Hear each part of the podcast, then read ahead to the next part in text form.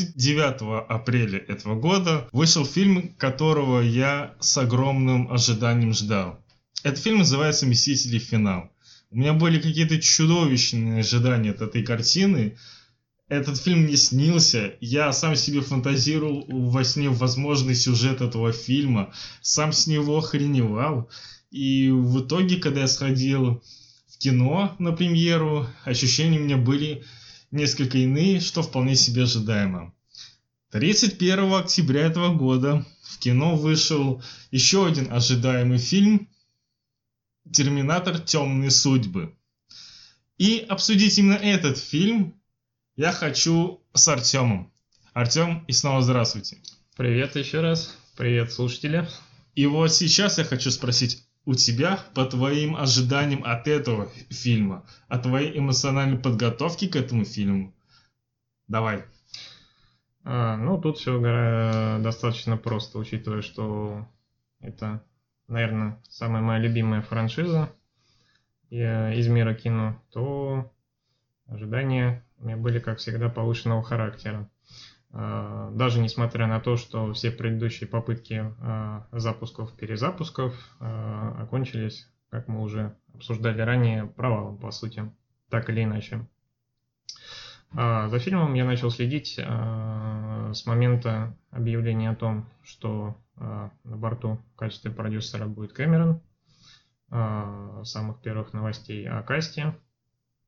И, соответственно, по крупицам уже Э, все это дело я изучал, смотрел, ждал. В общем, ожидания у меня были повышены, несмотря на всю предысторию э, предыдущих попыток продолжения э, этой саги. А вот насколько они были повышены? Потому что я хочу объяснить один момент. Почему я затронул тему Мстителей и тему финал, я расскажу чуть позже. В самом конце подкаста я расскажу, что я имел в виду. Э, но вот ты попробуй оценить именно градус ожиданий по сравнению с любыми другими премьерами за последние, там, скажем, пять лет. Э, ну, например, давай толкнемся с момента, как прошел Генезис, все все поняли про него. Вот с того момента, какой еще фильм ты ожидал схожим образом, на схожем уровне? Именно если на схожем, например, на одинаковом, то, наверное, никакой абсолютно потому что э, с того момента, когда еще на VHC э, кассете увидел вторую часть э, «Судный день», она же, я этим фильмом буквально заболел, прямо скажем. Э, поэтому, пожалуй, ничто не сравнится по степени ожидания. Вот это, вот это важный момент. Но, но вот я забыл одну мысль дополнить, но а, учитывая, как а, обычно бывало, нас а, кормили обещаниями, нас кормили тем, нас кормили семь, я старался не завышать своих каких-то требований к этому фильму, потому что, как это обычно всегда бывало, я был, короче говоря, заложником своих ожиданий, потому что на экране мне показывали либо не совсем то, либо несовершенно то, что заявлялось и что ожидалось. Поэтому э, ты сам прекрасно знаешь, в принципе, что Э, что творится с этой франшизой, сколько ее пытались перезапустить, и чего, что она вообще э, пережила э, за долгий промежуток от второй части до вот, К сожалению, да. К сожалению, вот. да. Поэтому пытаться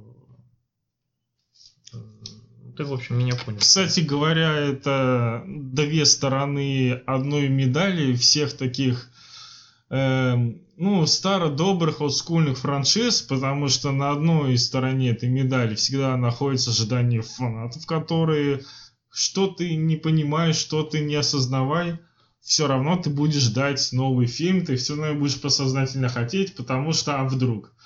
На другой стороне медали всегда у нас будут ожидания, точнее обещания от э, студии, которые распоряжаются будущим франшизы, потому что она со своей стороны будет всегда обещать на этот раз новый серьезный подход с любовью к деталям, к наследию, к фанатскому сообществу. И когда сталкиваются э, две эти стороны, каждая понимает, как ее будут обманывать, как она будет обманывать, но при этом все хотят верить в лучшее. А лучшее находится именно на ребре этой медали, которой еще надо как-то на нее встать.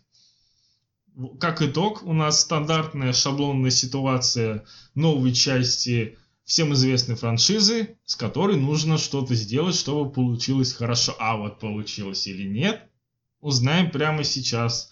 Так как мы сходили на фильм в премьерный день, мы не могли откладывать ни на сутки. О, да. Мы посмотрели эту картину максимально быстро, как только можно, и спешим с вами поделиться своими впечатлениями. На календаре 3 ноября. Потому что мы любим отдыхать, мы любим себя. Ну, в конце концов, да, нужно было э, осмыслить то, что мы увидели, соотнести это с тем, что мы ожидали, и, в общем, упорядочить все то, весь тот бардак, образовавшийся в голове, который в итоге получился, чтобы э, можно было это обсудить и ничего не упустить. Что мы, собственно, да, сейчас и сделаем. Фильм начинается с пролога, который, на мой взгляд, э, с одной стороны, повторяет судьбу многих прологов э, известных франшиз, активных и неактивных сейчас, потому что это стало добрым таким э, стандартом. Начинать фильм такой из какого-то фанатского сообщества известная большая долгая история, начинать вы именно с какой-то отдельной сильной сцены, чтобы сразу максимально погрузить зрителя в фильм, максимально дать ему то, что он ждал, и чтобы он дальше уже смотрел максимально внимательно. Это уже стандарт, мы это можем увидеть во многих фильмах.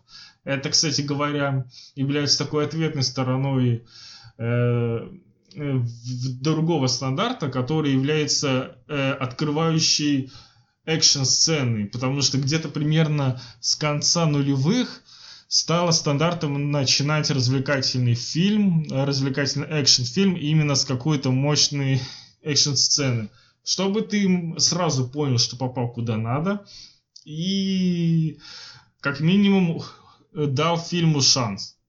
И вот именно от этого и исследуют сейчас многие коммерческие франшизы.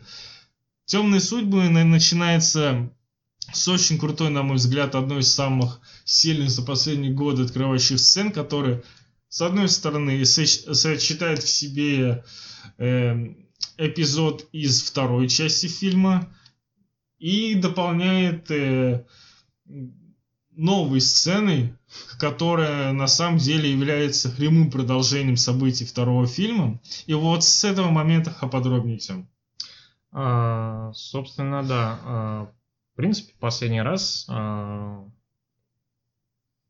экшн-сцены я не, не могу, честно говоря, вспомнить. А, ну, если мы оставляем за скобками а, мир будущего, войну людей с машинами, которые были показаны в начале второй части. Можно ли это отнести к экшену?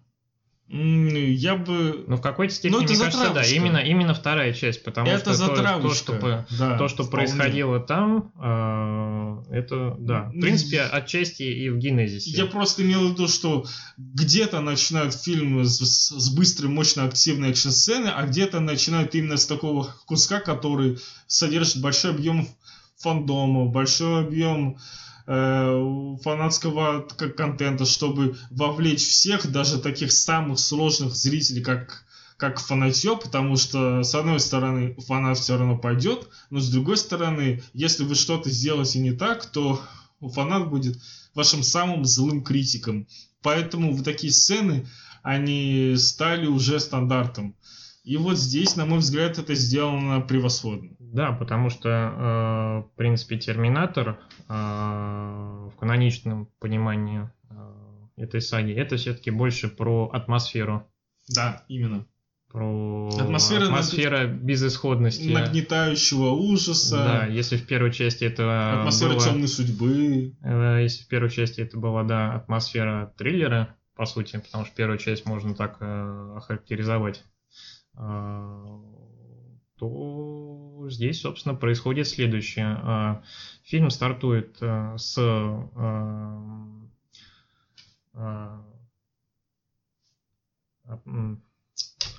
с Собственно... из Т2 записи видео, где Сара Коннор, находясь в психбольнице Пескадера, общается с доктором Силберманом, где ему рассказывает, в принципе, о том, что всех нас ждет. Я думаю, все прекрасно помнят эту сцену, когда э, повествование, э, с обычного рассказа она срывается на истерику. Сцена очень, конечно, запоминающаяся, да. Вот, выполнена она в таком наложены шумовые эффекты, эффект э, старой потрепанной записи. Кстати, я хотел бы отметить, что с точки зрения именно проработки начала фильма, это очень мне похоже было на «Мстители. Война бесконечности», когда там фильм начинался, во-первых, он начинался вплотную к концу Тора Рагнарёка, когда корабль с выжившими асгардцами столкнулся с флагманским кораблем Таноса, и вот на этом закончился фильм, а «Война бесконечности» началась именно с позывных бедствий, что на них напал корабль Таноса.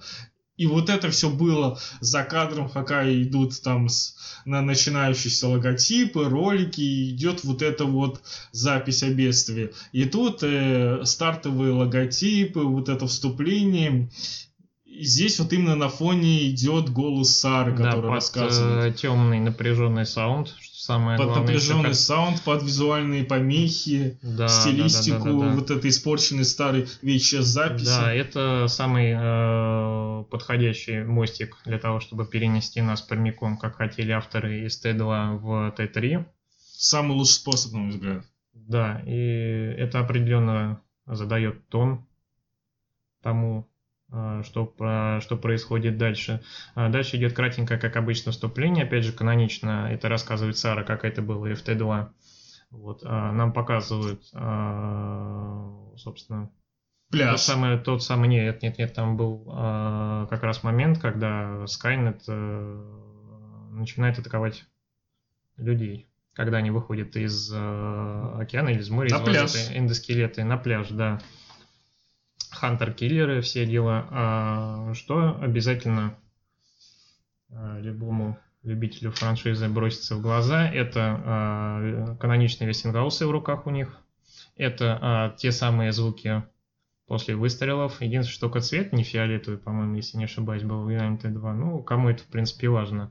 То бишь, э, аутентичность соблюдается абсолютно полностью. Наконец-то доработали э, момент, когда по земле рассыпаны не просто людские черепа, а, соответственно, кости, потому что, ну, черт возьми, Откуда? Что произошло такого с костями, что, э, что оно не Остались может только черепа, да. Из чего сделаны людские черепа? Я что-то не знаю. Такой вроде бы маленький момент, совершенно незначительный, но приятно. Вот. И, э, соответственно, э, эта сцена обрывается на моменте, когда Т-800 наводит ствол на маленькую девочку, и яркая вспышка. Мы переносимся в 98 год, в Гватемалу,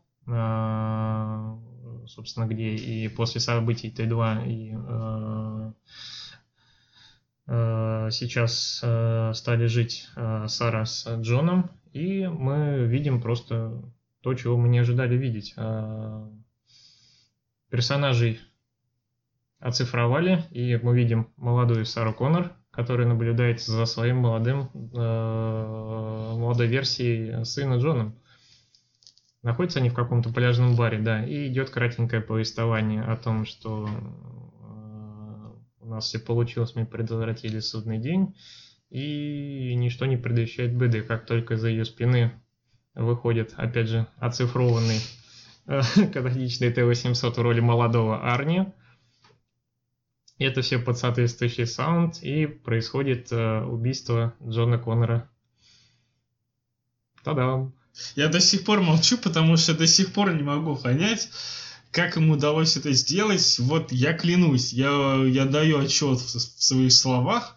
Я уже во многих фильмах, во многих франшизах это видел. Но здесь я вот, я клянусь, это лучшая работа с оцифровкой в кино. Так не оцифровывали лица еще нигде. Сара Коннор, Джон Коннор, я вообще не понимаю, как они это сделали. У меня такое ощущение, что это просто какие-то архивные оставленные записи Кэмерона, которые остались от него. И он просто сказал, ну, слушайте, ребят, мы тут записывали материал, вот у нас не вышедший, вот возьмите для вашего нового фильма. Я вообще не могу поверить, что это реальная работа с графикой.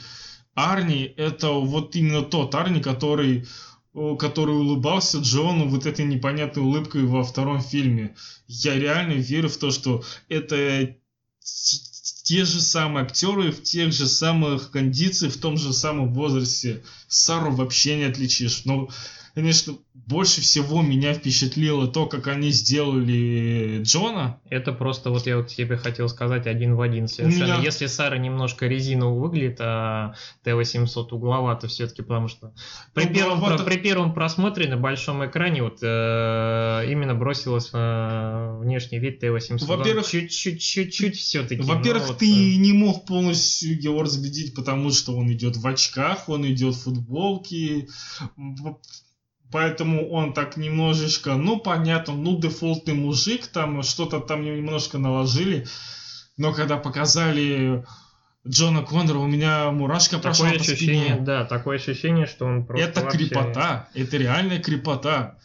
Я в, я в шоке, не, не понимал, как они смогли это сделать. Нет, они, допустим, смогли это сделать, но я такого качества нигде не видел это реально очень странное ощущение, когда создается впечатление, что это именно не вошедшее во второй фильм, который вышел хрен знает когда. Это очень странное ощущение, но это я такого нигде не видел. И, соответственно, а, выполнив свою цель, кстати, вот опять а, фан-сервис, а, тот самый экран, который э, предстоит перед Т800, его ну, зрение, зрение то, что он интерфейс видит. Интерфейс, да, он абсолютно каноничный, взят из Т2, то бишь э, никакого редизайна, никаких глупостей же не последовало. Все то же самое, что и было, да, в нашем детстве. Такие же визуальные помехи, такие же неровные надписи, все то же самое. Да, и, соответственно, рекодировав э, Джона, э, сцена заканчивается на том, что э, Сара обнимает тело своего мертвого сына и говорит о том, что она смогла спасти миллиарды людей, но не смогла спасти, спасти своего сына. Да. И тут же под тяжелую напряженную музыку вылетает логотип Терминатор, темные судьбы. Ну, в принципе, вот э, логическое объяснение такого подзаголовка сразу же в первой сцене. Да, и к слову говоря, эта мысль, она проходит и после финала картины, когда ты немножко шире понимаешь этот э, подзаголовок, что он имел в виду. Но к этому вопросу мы еще вернемся. Сцена, если не самая сильнейшая, хотя все-таки, скорее всего, назвал бы самый сильнейший э, в эмоциональном плане за весь фильм. Вот. Я пребывал в долгом шоке от увиденного, честно. Я этого не ожидал. Было множество слухов и сливов про то, что э, будущего лидера сопротивления э, убьют в фильме. Были различные э, версии сценария, где он также мог остаться живым. Но, э, как потом э, оказалось э, в интервью, Кэмерон сказал, что это была его идея убить э, Джона в самом начале фильма. Это была его идея, это были его съемки, это были его записи.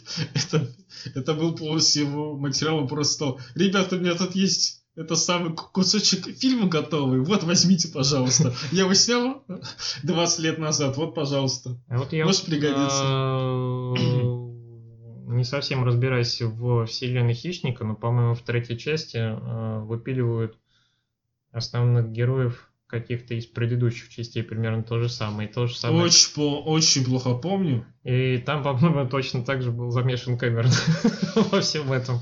В принципе, э, таким образом э, закрывается э, арка событий Т2. Временная, временная петля разорвана, по сути. Да. Отсюда стартует Я бы сказал, ну... наш фильм. Э, Во-первых, фильм, во-вторых, если так ударяться в новомодной терминологии, то, так сказать, стартует новый таймлайн. Потому Ну. что один сценарий будущего был отменен, значит, должен быть автоматически запущен другой. Смотрим фильм. Основные события. Нас переносит в мексиканский сеттинг. Мексиканское окружение, э, жизнь простых мексикосов, э, так сказать, самой простой обычной мексиканской семьи, в которой приходится работать на заводе целыми семьями, чтобы хоть как-то, э, ну, ну, грубо говоря, кормить себя. И вот как раз здесь у нас и живет главный герой этого фильма Дани Рамос. Один из главных героев. Ну, главный герой. Один из главных героев. Один Я, из я все же настаиваю. Один из главных героев И фильма. потом мы чуть-чуть попозже объясним, Главнее почему именно так. Вот. И А. вот на ней фокусируется весь фильм. Не хотелось бы рассказывать именно все события, весь сценарий, весь сюжет по хронологии, потому что это будет скучно, уныло и не- и неинтересно. Вот с этого момента на что ты обратил внимание? М, Опять же, ам, нам показывают прибытие Грейс. А, Я напомню, это а, солдат а, из будущего, аугментированный.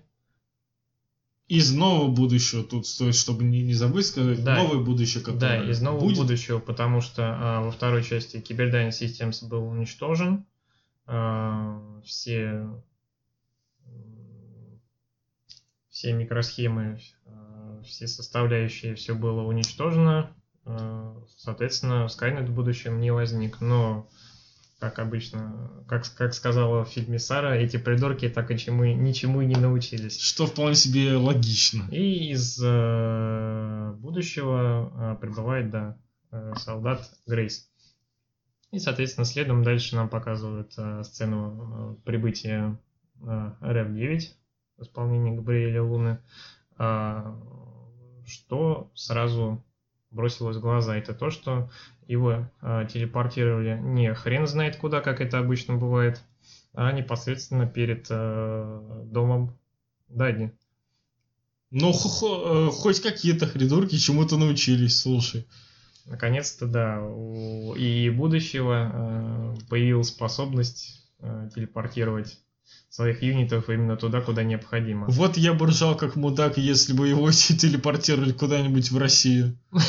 Давай, вали! Нет, там нужно в Мексику, давай, пешком, пешкодрапом, давай, беги. А, э, технология перемещения немного э, отличается от э, э, техно- технологии перемещения Легиона. Я напомню, что э, новый ИИ это Легион в будущем, который наведет шуруху на, на нашей планете. Немного э, его способ перемещения отличается. В каком плане? В таком плане, что э, ты, наверное, вот эту вот запоминающуюся сцену видел, да, когда э, прибывал РФ-9 и все вокруг лёд, лёд, замерзало, да, да, да, да. одежда абсолютно полностью, которая висящая там на веревках была, замерзала, и разбивалась, то бишь технология в принципе та же, как у Skynet, но определенно какие-то изменения есть. Выглядит это все в графическом плане э, просто прекрасно.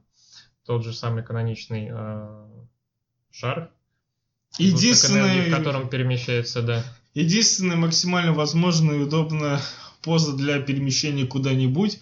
Я, кстати, хочу сказать, что здесь одна из странных моментов ви- визуальных в- по проработке персонажа RF9. Он почему-то всегда, когда. Я, я сразу обозначу один момент, что RF9 умеет э, э, собираться из э, более разрозненных форм, там, жидкости, собираться в одно целое, но он постоянно это делает в одной и той же позе. То есть он не может восстановиться в стоящей позе. Он делает это в одной единственной. Э, При этом каждый раз нам это по- показывают одинаково. Вот. Очень интересно. Да, экзоскелет и эндоскелет. а, Новая, новая способность нового антагониста этого фильма. Это раз- разделяться на экзоскелет и эндоскелет. На а, металлическую составляющую и на а, полисплав. Мгм. О как. То есть это разные, по сути, свои составляющие. Рев 9 получается. Это он просто делится на какие-то составляющие, они дублируют. Нет, Так? это, э, ну, это просто не дубль? трудности перевода были, когда мы э, первый подкаст записывали по поводу в преддверии фильма. Вот это не является самокопированием, нет, это разделение идет. В- Просто даже когда я смотрел фильм, визуально мне кажется, что он просто вдублирует в друг друга. Ну, если бы я тогда задумался, я бы задал вопрос, а почему тогда не дублируют внешность? То ну, есть это, это больше как? Зачем? Марвелом бы отдавало суперспособностями и всем Ну этим в вот, подобном духе. А пока я не понял, почему у этих двух образцов разная внешка и зачем он делится. Я абсолютно никак не понял, что они, по- по сути, свои с- э, со- со- состоят из разного. Вот. Но это единая целая э, жидкая э, часть. Она имеет возможность э, мимикрировать, как это было у Т-1000 и у TX в так называемом продол- продолжении Терминатора. Так Та, называемый. та, та самая третья часть, которая теперь вовсе не является третьей, да. И вот, кстати, вот э, TX как раз примерно та же самая система и была э, на экзоскелет. Э, Жидкая Тебе, часть, тебе, которая кстати, умела менять внешность. Тебе, кстати, не показалось, что в плохом смысле вся эта франшиза стала заложником, возможно, идеального образцового проработки по своим способностям и особенностям какого-то поведения антагониста второй части. Они сделали Т-1000, и потом они постоянно, постоянно базируются на нем.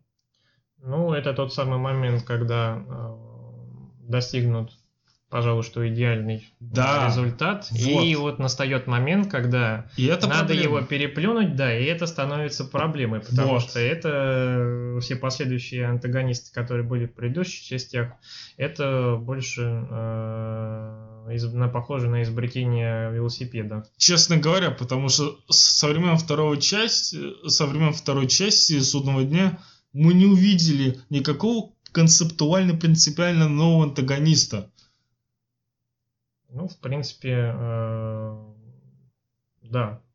И постоянно э, идет сравнение с э, персонажем Роберта Патрика, но я давным-давно уже не жду, что его кто-то... пере- Вообще, в принципе, не жду, что его кто-то может переплюнуть. И они Ну. настолько сильно в этом плане во втором фильме достигли потолка, что уже сейчас при промоутировании нового фильма они все равно обращаются к Роберту Патрику для того, чтобы с ним взаимодействовать, проводить как- какие-то совместные ивенты, привлекать фанатов, э, внимание и так далее. Они понимают, они это сами понимают. Ну, по сути, было э, заявлялось то, что э, Тим Миллер говорил, что мы не хотели создать какого-то э, э, антагониста а из комиксов, который будет обладать какой-то суперсилой, неуязвимый. В этом есть этом проблема. духе. В этом есть большая проблема, потому что они э, не хотели создавать ничего похожее на комиксов, но, сука, в этих комиксах слишком большое количество разного рода персонажей, протагонистов, антагонистов, которые представляют собой огромнейший и необъятный перечень возможных способностей, визуального воплощения и так далее. Ты в любом случае будешь на кого-то похож. Это просто та мысль, которую надо принять и двигаться дальше.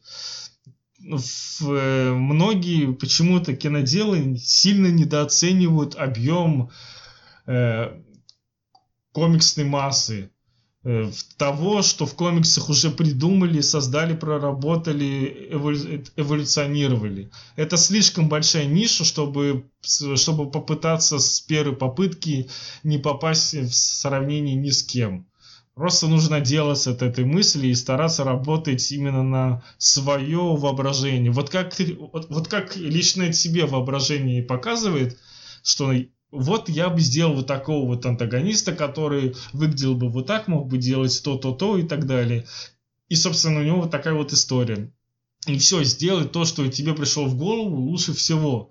А если постоянно пытаться э, сидеть на мысли, ну здесь могут сказать, что мы это срисовали отсюда, а это мы взяли вот оттуда, ты никогда не сделаешь фильм. Просто нужно это признать. Комиксы слишком обширны, чтобы опираться на, на цель не попасть ни в кого из существующих их персонажей. Ну вот э, как-то так, да. В принципе, э, напоминает э, RF 9 по своей сущности TX, но только э, если бы TX э, проработали бы более основательно. Потому что не раз, в принципе, когда видишь такие моменты, обращаешь внимание на то, что, ну, возможно, это вот как-то у нас уже был в прошлой какой-то там части, а вот это вот отсюда срисовано. Ну, у меня лично такого впечатления не было. Э, для меня это проработанный, проработанный вариант, и в принципе он неплох. Не сказать, что он производит какой-то вау-эффект, ну, исходя из своих возможностей, имею в виду, но это как минимум интересно.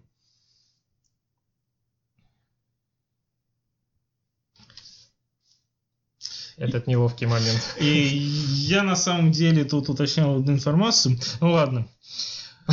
Собственно говоря, в нас погружает в мексиканский сеттинг, потому что, ну, откровенно говоря, начиная с каких-то событий в каком-то обычном штате США было бы не так интересно. А если фильм тебя пускает в какой-то такой очень свой сеттинг, свои интересные атмосферы, то за этим как минимум интересно наблюдать, э, что нам покажут именно такого местного, такого вот именно характерного. И там была одна интересная сцена. Э, она, в принципе, весьма такая простая, натянутая, но очень символично для картины. Это как раз вот тот момент с, э, с роботом-манипулятором на заводе когда главная героиня фильма Дани Рамос с, с братом приходит на завод, смотрит на, ну, приходит на рабочее место, и, увы, ее брат уже заменил робот-манипулятор.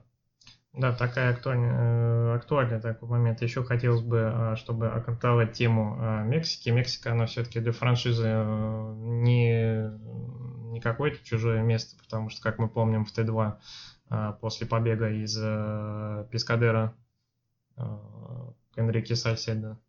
Вся наша дружная команда прибывает именно куда? Именно туда, плюс определенные э, события в будущем, в ване будущего происходили, одни, одни из ключевых, не самые ключевые, но одни из происходили именно вот где-то в этом месте. Плюс еще вот сюда немножко социалочки завезли, потому что мы прекрасно знаем про... Э... Миграционную проблему США да, в да, данный да, момент. Да очень хорошо то, что они э, заявлялось, то, что этот момент политический будет, но очень хорошо, что ему его ну, не стали как-то вычурно выделять в этой картине, то бишь тот, кто в курсе нынешнего положения вещей в мире, они в принципе все поняли. Я вообще в кино сейчас особо любят, я сразу вспоминаю очень очень вкусный, характерный фильм в этом плане под названием «Сикарио» в русской локализации «Убийца» от, от режиссера в Дэнни Вильнева. Прекрасный фильм, я обожаю за, за такими наблюдать, хотя бы потому, что они работают над атмосферой прям великолепно. И вот э, очень сильно любит сейчас в кинематографе муссировать именно тему мексиканско-американской границы. Потому что это очень большая красочная палитра для каких-то криминальных историй, международных криминальных историй, потому что там, грубо говоря, никаких больше интересов к границу США нету. С одной стороны океан, с другой океан, с другой Канада, но в Канаде все добрые, хрен что там делать. Поэтому Мексика. Поэтому Мексика. И, собственно, э, происходящее дальше, если опустить все э, незначительные детали, это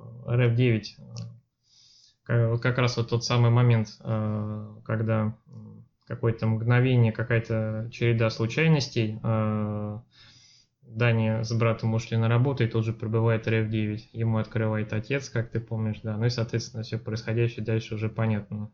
Ликвидируется, и РФ-9 э, принимает облик его отца. И э, тут в фильме стартует э, первая экшн-сцена, на, на завод, на завод, на завод. На заводе, да, где, а, куда уже успела, да, прибыть и Грейс. Юрий Быков. Вот. Если кто не знал, то сцены на заводе снимал сам Юрий Быков. Это было обязательным условием. К нему пришли, сказали, мы хотим снять новый фильм про, про Терминатор. Он, разрешаю при условии, если вы снимете сцену на заводе. Да, и э, что первым бросается в глаза, это окончательно э, проработанная, допиленная графика в фильме, потому что, как мы всегда знаем, что э, первые трейлеры, они обычно выходят сырыми, недопиленными, а учитывая весь производственный кошмар, который сейчас царит э, в мире киноделов, э, это, в принципе, вещь уже ставшая обыденной. Выпускать первый трейлер, показать продукт, показать, что ожидать зрителям, ну и, соответственно, зрители плюются. Все, у вас тут CGI вылез и все в этом духе. Вот, э, к визуальной части претензий никаких нету. Очень понравилось именно э, в драке на заводе, как поставлены э, ну, боевка. Потому трюки. что трюки, вот тот самый минус, который мы, который мы боялись, все-таки индийского кинематографа чуть-чуть осталось вот эти вот все кувырки, все вот эти вот прыжки RF9, сальто, которые он ну, делал. Я... Их, их не было в таком огромном количестве, но по-моему, оно даже вообще один раз только. Если Я бы сказал, появилось. что сейчас просто не так и не так просто удивить современного зрителя на, на таком рынке экшн-фильмов, поэтому, ну, приходится что-то придумать, чтобы сцена обращала на себя внимание, потому что, ну, мало в как, каком фильме, только если режиссер прям не мастер э, именно вот таких сцен э, мордобоев и подобного, то, как правило, любые разборки, любые подобные экшн-сцены становятся скучным, унылым зрелищем. А сейчас в современном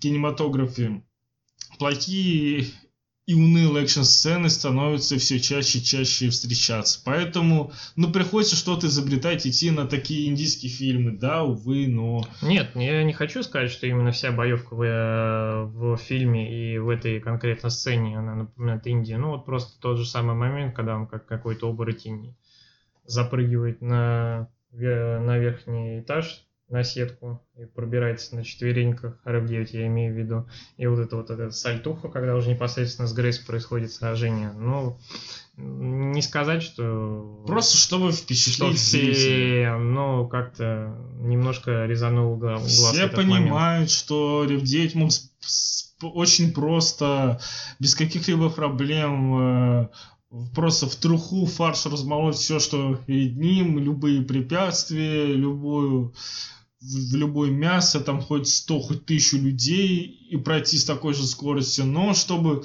не знаю, показать что-то, что, что он особо спешит, ему надо быстрее охотиться за целью, поэтому он взлетает э, на этаж выше, бежит там как собака, ну не знаю, ну, ну вот спиш, так спишем это на то, что это не производство Skynet, поэтому какие-то новые фишечки но они оказались вот такими. Ну ладно, окей. Но да. вся остальная сцена она мне очень понравилась, запомнилась. Э, В принципе, в принципе, касаемо экшн-сцен, я бы хотел отдать должное фильму. Очень грамотно поработали с темпом повествования. С самого начала фильма они как бы задали такой бегущий темп событий, постоянно все несется вперед. И даже я обдумал одну мысль после фильма. Те редкие случаи, когда все останавливается и просто происходят какие-то диалоговые сцены, это было бы без них это было бы не, не, невозможно, ведь эти сцены выполняют еди, единственную важную функцию, они показывают эмоциональную связь, эмоциональную реакцию персонажей на как, какие-либо события. Без них все бы сказали, что персонажи первого плана никакие обрезанные, они абсолютно не реагируют на обстановку, э, только идет экшен вперед и все. В этом плане как раз фильм очень грамотно работает с э, основными лицами. Он несет их постоянно по событиям, а потом им дает лишь чуть-чуть времени, чтобы осознать, что происходит. Как-то опуститься до эмоций, до переживаний. Вот это мне сильно понравилось. Не, но не так сильно, как второй план. А, а актерские работы второго плана, на мой взгляд, тут сильно пострадали вспомнить хотя бы э, какого-то там генерала, полковника непонятного, который выполнял свою функцию полторы минуты и потом его выкинули из ну, сцены. вот тут я вот как раз тебе хотел бы немножко возразить, потому что э, я считаю то, что постоянный экшен-экшен, как раз о чем мы говорили в самом начале подкаста, э, теряется определенная часть атмосферы. В некоторых моментах э, химия между э, главными персонажами улавливается либо еле-еле, либо вовсе не. Некоторых э, вообще, как ты упомянул, э, майора забывают раскрыть, потому что э, кто этот человек, э, а конкретно это именно сцена с э, передачей э, оружия для устранения РФ-9. кто этот человек, почему они знакомы с Сарой почему, а, это, я напомню, военный, передает какие-то, ну, не сказать, что секретные, но особые наработки какие-то, потому что, ну, это, извините, не 100 рублей из кошелька свистнуть. Ну, как бы, да, тут теряется какая какая-то доля осознания, что вообще перед тобой, насколько Э, градус происходящего незаконен, насколько это вообще необычно, мы это особо не понимаем. Ну, принес чемоданчик, вот вам чемоданчик, будьте осторожны, все дела там. Да, ну, и то же самое с э, отцом на Дани Рамос я не успел ловить этот вот мимо, мимолетный, вот этот вот мимо, мимолетный момент. А я бы даже сказал не столько с отцом, сколько с дядей Дани Рамос, который на новость о том, что, понимаешь, папу убили, брата убили, э, охотится искусственный интеллект, он всех убьет, реакция никакая. Я степной койот. Просто Меня реак... постоянно кто-то хочет убить. То есть, э, для понимания, дядя сообщает, что убили Вся семья, папу, по сути, мертва, что кроме Дани. Вся семья мертва. Реакция, блин, насрать. Вы, вы в курсе, какой я крутой, а? а? Так что вот конкретно по этому Второй моменту план... периодически химия между персонажами э, Вспомогательные персонажи плана, это проблема на самом деле. Да. И периодически прямо, скажем, забегая вперед и между основными персонажами периодически вот проси... я, кстати... проседаете достаточно серьезно. Да, вот тут я, я как раз хотел бы ответить. Да, вы обратите внимание на химию между главными персонажами, если вы следите за этим. Если вы пытаетесь везде видеть, как меняется взаимодействие между персонажами, э, действующими лицами, да, вы обратите внимание. Но если вы просто смотрите фильм как обычный зритель, для вас какие-то реплики отдельно могут быть просто лишними и ненужными. Вы не, вы не, не поймете, что на самом деле это сценарная соломка, которую внесли исключительно для того, чтобы сказать, ну, ну вот там у нас в этом моменте была вот такая вот сцена, которая выносит новые сюжетные факты, и поэтому отношение между этими людьми поменялось они стали ближе. Это я возвращаюсь к отношению между Грейс и Дани Рамос. Угу. Когда огромную часть фильма они взаимодействуют, скорее Дани воспринимает Грейс как такую, ну, защиту, которая выполняет какую-то функцию, нужно что-то делать. А спустя одну сцену она уже к ней относится прям, не знаю, как к какому-то родному человеку. Вот да, в химию между э, Дани и Грейс я абсолютно поверил. Особенно финальной сцене. Это достигает своего пика эпика. В финальной сцене. Но в нескольких сценах до этого вы, вы не поймете этого, если не обратите внимание на пару-тройку реплик. Ну, в общем-то, э, закрывая тему фильм не для всех. Фильм, да, э, понимаю, что пытается усидеть на двух стульях, э, как мы с тобой ранее говорили, угодить и олдфагам, и привлечь новую аудиторию. А, получается ли у него это? Ну, сомнительно, честно скажем, потому что Я периодически в а, ущерб общей атмосфере, то, за что мы любим а, Терминатора, а, иногда слишком много экшена, либо иногда бывает, что вот просто фильм, по моему мнению, посередине немного проседает, вот как раз когда вот начинается именно эта спокойная э, часть фильма, без экшена, без погонь, без стрельбы, без силы. Вроде бы, по идее, как-то э, это должно помочь э, узнать подробнее о главных героях, о их взаимоотношениях и прочих подробностях, но по первому просмотру, честно, было такое ощущение. А вот именно в химии между э, Грейс и Дани, да, я верю потому что это э, получает соответствующее развитие по, по ходу фильма. Да. Ну, давайте вот так вот с вами возьмем.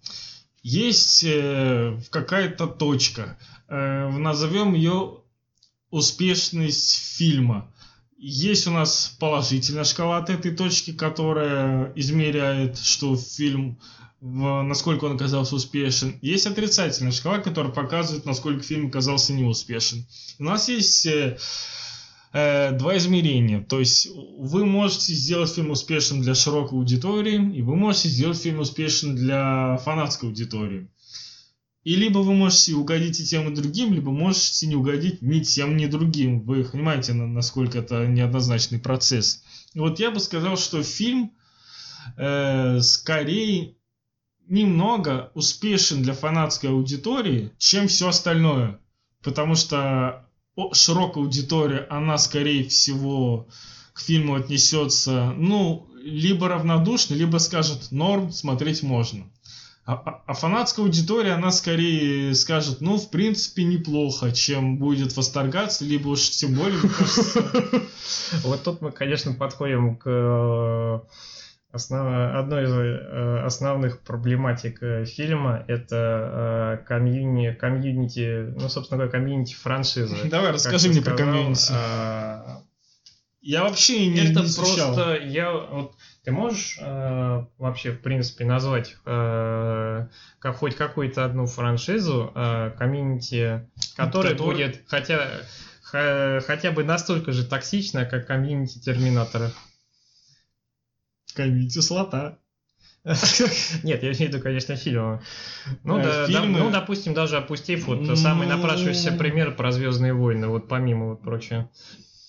Звездные войны я не, не, не знаю, потому что я не так сильно сталкиваюсь с этим комьюнити. Я тебе говорю а, абсолютно... Сложно, затрудняюсь. абсолютно затрудняюсь. точно то, что а, это ребята, которые испепеляют просто в пух и прах абсолютно так, ну ладно, все расскажи, попытки, абсолютно расскажи, все что там? идеи. Потому что, а, допустим, комьюнити из России... А, я так понимаю, что они посмотрели экранку, потому что э, на закрытые показы э, я не думаю, что допускалось такое количество народу, на то они и закрытые как бы, но я зашел в YouTube, и меня просто захлестнула волна э, роликов на тему Терминатор 6, это Генезис 2, о боже, все а, пропало, это о. разбило мне сердце, это ужасно, такое продолжение нам не нужно, что за бред там понапихали. Кстати и говоря, и да. И это просто волна вот дерьма, Перед которая... выходом фильма я все, что видел, ну, э, то, что я сталкивался там на Ютубе, либо в Дзене, э, в основном все носило, знаете, такой левычный характер отзывов фанатя после выхода какого-нибудь Кэмерон фильма изнасиловал DC. франшизу, убил Терминатора, хватит, остановитесь. Все то, Да, что после да. Т2 это не канон, опять какие-то бредняки напихалось, все в этом духе. Это вот абсолютно а, практически в каждом рецохе, в каждом отзыве. Это было в предыдущих частях. Поливали дерьмом зады- задолго даже до выхода фильма по одним лишь трейлерам. И с выходом фильмов это, соответственно, продолжалось. Понятное дело, что как бы э, критиковать, когда есть за что критиковать, но то, что вот происходит с Терминатором, это вот, честно говоря, меня каждый раз расстраивает, потому что, ну сколько можно на самом деле уже? Э, Я точно вам могу сказать, не читая ни один из этих отзывов, не смотря ни один ролик, я точно могу сказать, эти люди понятия не имеют и не могут сформулировать, как им надо, чтобы сделали. Они могут сказать, что ну это опять хрень, это, это опять финальная старая. ну, Нет, они, я тебя перебью, они могут сформулировать, потому что основной посыл идет в том, то, что уж если вы решили снимать и э, закольцевать как-то историю, то э, снимите про войну будущего. Вам не хватало бюджета, вам не хватало уровня спецэффектов, пожалуйста. А зачем? И- Но, блин, зачем? Да, то есть Нет, это как бы вопрос- интересно, но мир будущего уже пытались показать в «Да придет спаситель». И Во-первых, да. это совершенно не Терминатор, потому что атмосфера там а-ля Безумный Макс. Во-первых, да. Во-вторых, э, какой дебил может сказать, сделайте про войну будущего, когда ему говорят, мы снимем прямое продолжение второго фильма. Да, Какая может быть война будущего, если речь пройдет про события, когда судный день отменили? То есть нужно показывать то, что было дальше, именно в этой хронологии, именно в этом мире. О какой войне будущего речь? Нет, я согласен. Мне хотелось бы видеть больше сцен с э, вот этим будущим, с легионом, показывать, э, фокусироваться на всяких ужасах того, как это происходит, чтобы я ощущал атмосферу э, уныния, э, беспросветной, э, как сказать, есть безысходность. безысходности, вот правильное слово, чтобы я вот это все ощущал, и это составляло, ну не знаю, ну процентов 25 от, хрон- от хронометража 30, Ну например. вот да, вот, кстати, э, совсем забыл упомянуть то, что а, касательно а, войны будущего со Скайнет, то, что мы видели а, в самом начале фильма, это вот единственная сцена, а мир будущего, где а, уже людей атаковал легион, немножечко побольше, немножечко а, цветокоррекция там как в «Да придет спаситель», то бишь серые такие тона. А, Нету тех холодных синих цве- того холодного синего цвета, который а, был присущ а, а, в мире, где а, идет война со Скайнет. Да, но опять же, а, перегружать фильм а, всеми этими подробностями мы получим также ситуацию, как в Генезисе. То есть там наконец-то нам показали, а как же происходил финальный штурм, наконец-то нам показали машину, черт возьми, времени, сколько частей прошло с этого момента, как происходит телепортация. То бишь, да, но там понагрузили столько таймлайнов, что даже не то, что у обычного зрителя, а у хардкорных фанатов, они просто тупо в этом запутались. То, что показывали. А темные судьбы, они этим моментом не грешат. То бишь там нету пона- понапиханных где 10 временных веток, в которых, ты, в которых периодически пере- происходит а, перемещение туда-сюда. И э, в этом плане все достаточно понятно, как для э, рядового слушателя, так, э, вернее зрителя, так и, соответственно, для тех, кто эту франшизу любит и за ней следит. Поэтому я не понимаю абсолютно претензий э, второй генезис сделайте про войну будущего. Потому что я не знаю, чем эти люди слушают, если им прямым текстом как говорят, мы продолжаем э, те события, мы продолжаем оригинальный таймлайн. О чем тогда, черт возьми, речь? Что вы несете, чертовы наркоманы? Ну да, э, с, э, перед просмотром э, темных судьб нужно как бы понимать то, что никто уже не сможет не то что превзойти, а даже хотя бы повторить успех э, Т2. Вот, это, не, это, не, это невозможно. Вспомнил, что хотел сказать. Это невозможно. И, соответственно, э, э, не будет той атмосферы, которая была присуща этим фильмам.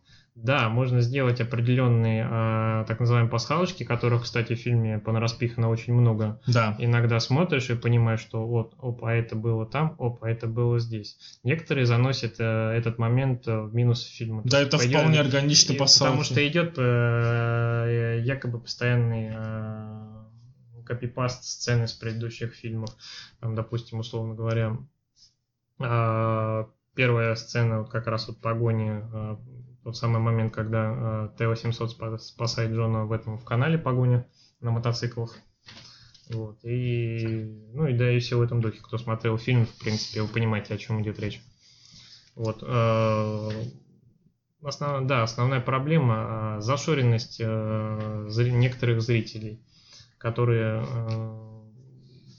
ожидают того, что в принципе уже невозможно, и, соответственно, просто в пух и прах разносит фильм. Вот постоянно все вот эти вот рецензии, это акцентирование именно на э, отрицательных моментов на отрицательных моментах, но в фильме э, помимо отрицательных, не спорю, есть, но есть куча положительных, очень интересных моментов, та же самая Грейс. Э, Это же просто напрашивалось в франшизу то, что То, что... поб- по- победа э, именно такой ценой аргументации людей.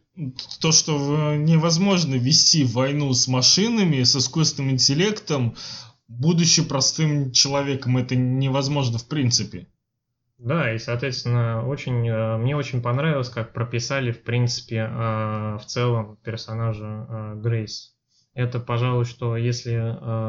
Это именно конкретно из новых, если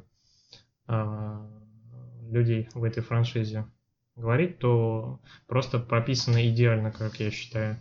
Абсолютно э, новое, новое в франшизе. И э, опять же, это не какой-то супермен с э, суперспособностями, потому что если вы смотрели фильм, вы помните то, что э, аугментированные бойцы э, это те, кто э, во- воюет на передовой. А по фильму мы видим, что э, защищая своего командира в будущем, э, ее ранили, находясь в предмет- предсмертном состоянии, она дает согласие на аугментацию себя. И э, такие бойцы, у них э, продолжительность жизни составляет не больше года. Они должны постоянно находиться на обезболивающих, что мы тоже видим в фильме. А это персонаж Грейс, это не Супермен.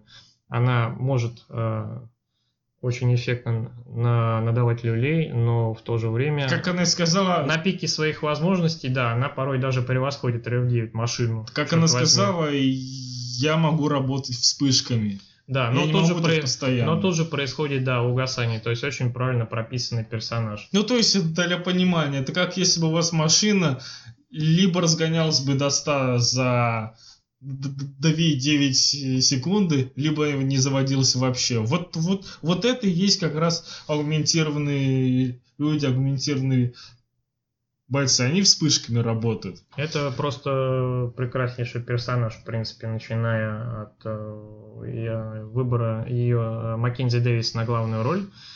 Да, она Э, хороша. Да, да, она это хорошо вошла. Для меня одно из открытий, на самом деле, в кино в этом году. Единственное, что... Потрясающе. Очень, очень, очень прям а, аутентично она вписывается в мир Терминатора. Да, вот и, в мир она всп- и впис- отыгрывает, очень грамотно. и отыгрывает соответствующе. Вот если бы она оказалась во втором Терминаторе Войне будущего, мы бы сказали, что так и было всегда. Она так и да, это не э, отъевшийся на каких-то протеиновых ми- мышах Джай Кортни из Генезиса. Это, кстати, вот эта стандартная, стандартная ошибка всех подобных э, фильмов про, а, про, про- про постапокалипсис, войну будущего, где человечество на грани умирания. Откуда там, черт возьми, упитанные карибки люди? Где они, черт возьми, берут еду? А тут сделан акцент на том, что люди г- грызутся за отсутствие еды, ее нет, и поэтому они ведут себя как животные.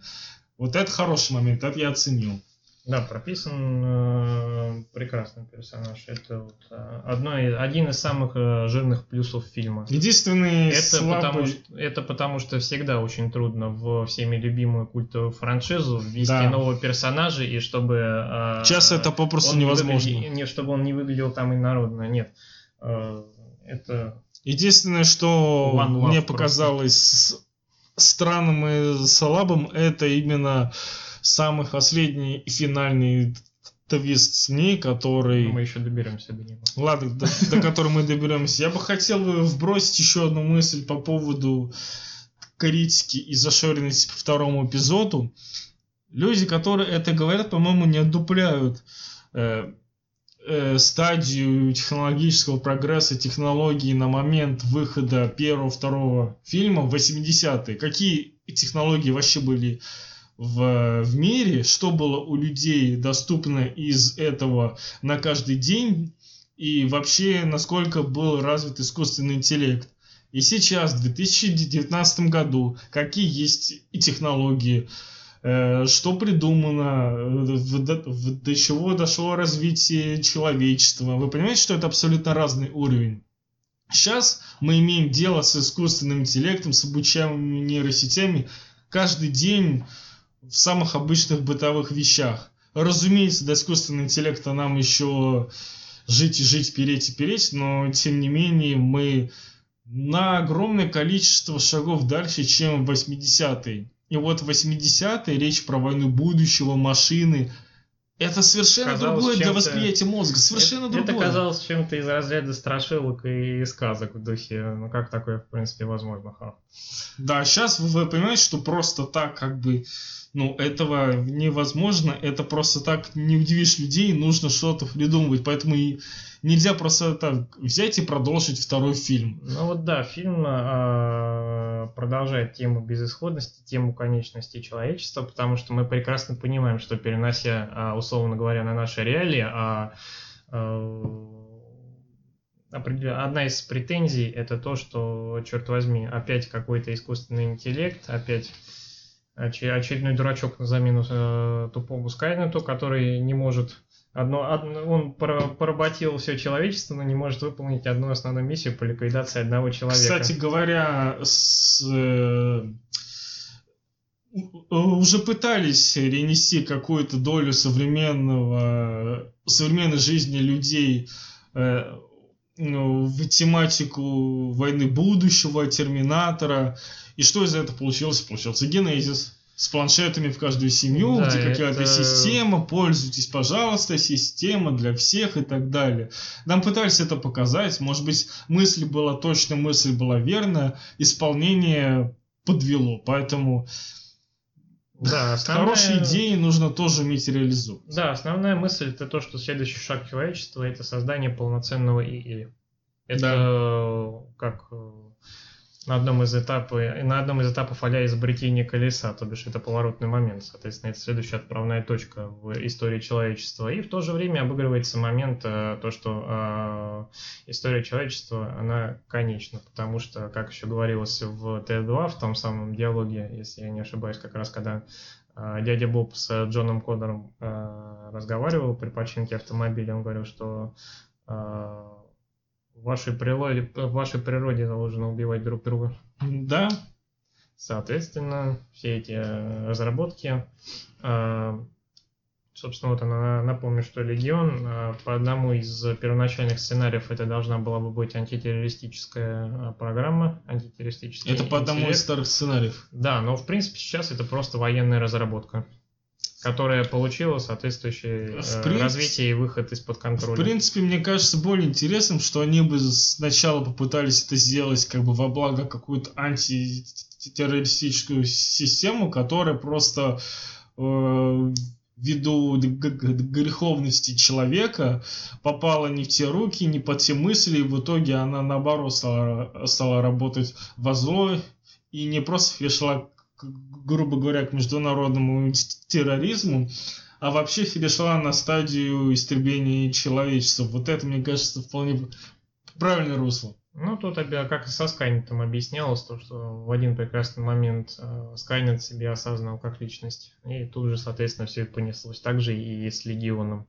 Э, про, Леги... про Легион в фильме э, показано очень мало, рассказано еще меньше. Э, очень много э, вопросов, э, которые, собственно, будут даны ответы, если сложится сиквел. Если что... все сложится в в сиквелах. Мне очень интересно будет посмотреть на цифры сборов за этот премьерный уикенд. Э, отталкиваясь даже от них, не, не беря их в расчет, если смотреть на рейтинг фильма на тех же э, на томатах, там все вполне себе неплохо. Там примерно 70 по оценкам профессиональных критиков и где-то уровень, по-моему, 86 по оценке зрителя. Это очень нехороший, недурный э, результат. Я знаю людей, которые даже заинтересовались фильмом только исходя из того, что у него неплохие отзывы. Ну вот опять же, да, о чем э, говорил и Тим Миллер, режиссер фильма, и Кэмерон. Э, да, нужно заинтересовать зрителя и тут мы подходим к тому моменту под, под названием феминизм в фильме. Что ты можешь по этому поводу сказать? Знаешь, я так отойду немного в сторону. Я недавно смотрел свои архивы по одному из фильмов, о котором я еще хочу записать небольшой эпизод для сольного подкаста. И и там я нашел такую строчку, вы потом, когда послушаете тот эпизод, вы, может быть, вспомните сейчас мои слова. Я тогда написал, что там один из самых сильных и мощных феминистических актов в кинематографе. Но я забыл, какой это был эпизод в том фильме. Я что могу... это за фильм? Фильм-то я помню, я не могу вспомнить, что это за эпизод был. Здесь, ну, с одной стороны, я как бы ждал, что э, сначала в темных судьбах шла такая речь, что вот твой ребенок должен стать таким же спасителем, как, как им должен был стать Джон Коннор. Ну, а сейчас эта роль упала для того ребенка. Я вот ожидал, что, что они в диалоге обронят такое уточнение дочь, не просто ребенка, а именно твоя дочь. Но они решили так не заходить и не просто сказали так обобщенно. Но потом увели мысли вообще в другую степь, что вся суть именно в Дани Рамоса, а не в ее детях. Так вот, ну, это все равно бы напрашивалось, так как в любом случае возвращается Сара Коннор, один из фундаментальных персонажей оригинальных фильмов, поэтому тут никак нельзя было обойти эту тему. Да, можно было вместо Дани Рамос взять какого-то пацаненка. Да, можно было вместо Грейс послать кого-то еще, но они посылали уже Кайла Риза. То есть, как бы, порисованный мужик уже был. Это все равно пошло бы в сравнении. Вот скажи, если бы они прислали не Дани Рамос, а другого бойца, мужика, вот ты бы стал... Да-да-да, Грейс, вот ты бы стал его сравнивать с Кайлом Ризом? определенно бы э, не только я, вообще в целом вот. Э, комьюнити то есть здесь напрашивалось... Бесконечные сравнения, бесконечная компания. Конечно, конечно. Кто лучше, и, и, здесь Ник- на... никого лучше Кайла Риза быть не может хватит заниматься глупостями, ну и все в этом Да, и потом на, начали бы рассказывать, что вот они проморгали любовную линию вот этого вот аугментированного бойца с Дани Рамос, по-любому, почему вы это прошли, это так, это так хорошо зашло в первом фильме, а тут это вы выкинули. Ну вот, кстати говоря, по трейлерам э, очень много было показано сцен, где Грейс прямо, ну, жамкала Дани, и как раз начались разговоры по поводу, вот мы помимо феминизма, может быть, впихнете еще и лесбийские отношения отношения сюда. Так вот. Но фильм этого избежал. Нет, это просто... Э, к чему я говорю? Это проявление заботы. К, к, э, так вот, к чему я говорю? Мы в любом случае имели бы женщину в виде Сары Коннор. Да. Мы в любом случае да, должны были получить какого-то центрального персонажа, который бы от которого бы отталкивался и сюжет в разные стороны, чтобы нам рассказать эту историю. Но если бы вы сделали его мужского пола, это был бы второй Кайл Рис. Поэтому это должен был стать женского пола. С Дани Рамос, ну, не, не знаю, я бы не сказал, что тут обязательно надо было делать мужского персонажа. Я немного не понимаю необходимости в этом, поэтому лично для меня проблемы с феминизмом не было, скажу наоборот. Сейчас, когда я смотрю каждый новый фильм, я думаю не о том, где мне попытаются всунуть эту, эту тему. Я обращаю внимание, где особо озабоченные фанатики на эту тему, болезненные, могли бы это увидеть. Ну, то есть, вот в этой сцене, наверняка какой-нибудь больной разум увидел бы тему феминизма. А вот тут он бы это особенно увидел бы там, сказал бы об этом, по-любому какой-нибудь срач был бы. Я скорее в этом направлении думаю, чем в то, что мне пытаются что-то впихнуть и объяснить, втемяшить. Ну, в принципе, я с тобой соглашусь, потому что при просмотре фильма э, ни одной мысли по этому поводу у меня не возникло. Кстати, а в третьем Терминаторе не было никакого э, срача по поводу, что антагонист у вас баба? Нет? Еще бы вспомнить. Это вот, какие вот. времена-то были. Ну, как тебе сказать, э, насколько я помню, это было встречено очень неоднозначно. А я вот вообще не помню, поэтому спрашиваю. По-моему, это было... Да, по-моему, неоднозначно. Подробностей, к сожалению, не вспомню. Но, но сейчас бы, если бы так сделали... Ну, опять же, бы... потому что основная концепция Терминатора — это машина для убийств, тем более она, она была в роли антагониста Кристиана Локин, вот, поэтому... Так все тем более бы люди сказали, у вас смысл в том, что это машина для убийств без пола, вы могли выбрать любой пол, но вы решили выбрать именно этот. Почему? Тут, тут, тут как ни сделай, всегда ошибешься. Это игра без правильного решения. Ну там просто еще и персонаж был плохо прописан, поэтому это да.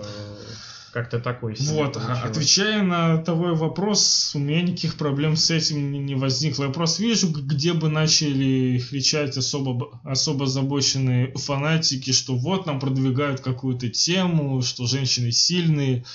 Ну, я не думаю, что может было как-то нормально среагировать Дани Рамос на спор про то, встречать RF9, либо убегать дальше, как-нибудь кроме того, что я, я задолбалась убегать, давайте уже наконец-то это закончим. Это, по-моему, это естественная реакция.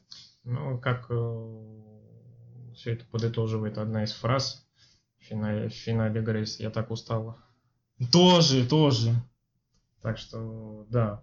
Потому, кстати, вот это опять-таки одна фраза делает фокус на том, что она обычный человек. Да. Когда все на нее возлагают какие-то непонятные надежды, воспринимают ее непонятно как, она постоянно себе пытается объяснить, я простой человек, я такой же, как и ты. Просто на наркотиках. Я просто люблю долбиться по вене. Так что вот. И, соответственно, после, э, продолжая сюжет рассказ о сюжете, э, происходит э, экшн-сцена погони, достаточно э, захватывающая, интересная. И, соответственно, пути наших новых героинь пересекаются с Сарой. И тут начинается раскрытие сюжета постепенное. Вот. И Сара просто топище абсолютно, как будто тех самых лет и не прошло. Да, она постарела, но как она играет в фильме... Я, я не знаю, Хэмилтон много работ было с тех времен? Нет, у нее совсем мало было, насколько я помню. Потому что она сыграла просто блистательно. Она, по, ну, по, по сути, она уже давным-давно никого не играла. И те как раз сцены, которые, которые многие воспримут как провисание динамики, когда идут просто диалоговые сцены, она свои переживания, свои эмоции отыгрывает, ну, просто прекрасно, при, при этом она отыгрывает очень разные эмоции.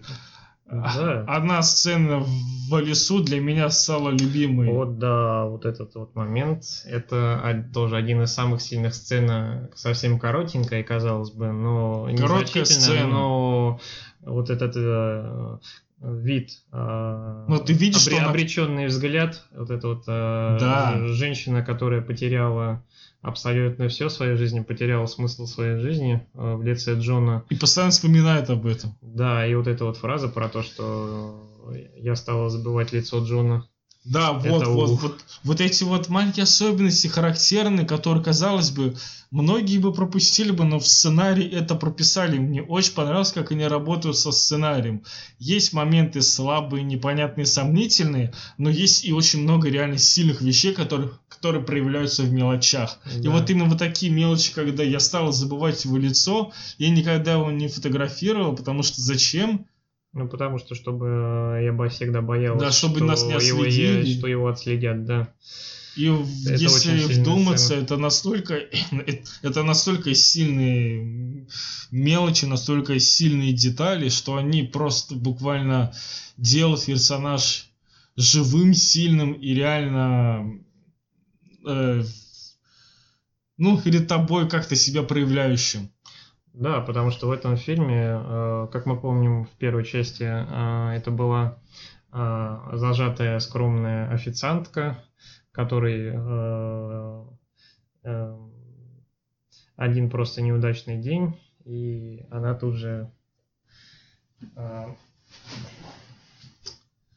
мысль пытаюсь выразить, не могу выразить. Короче говоря, это просто... Весьма неудачный день.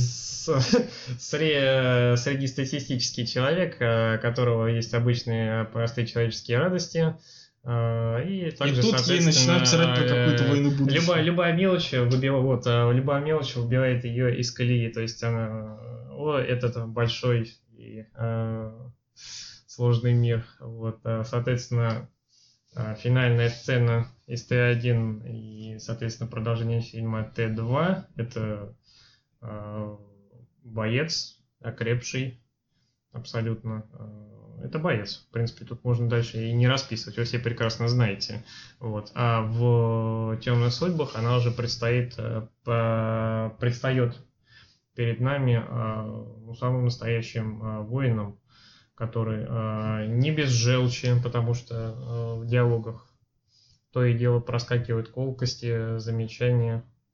Э, Взгляд у нее абсолютно потерянный, абсолютно. Ну, как, потому будто что- она, как будто она смотрит сквозь. Потому что Это женщина, люди, которая повидала некоторое терять, дерьмо, да, это э, женщина на руках, э, на глазах которой, на руках которой умер ее сын, то, за что они так боролись, то, то что она так оберегала, любила, всё, умер э, ее возлюбленный Кайл Рис, она потеряла абсолютно все. Они достигли э, итоговой цели, но какой ценой? И как раз на развитии, на проявлении сторон ее характера хорошо работают все остальные персонажи.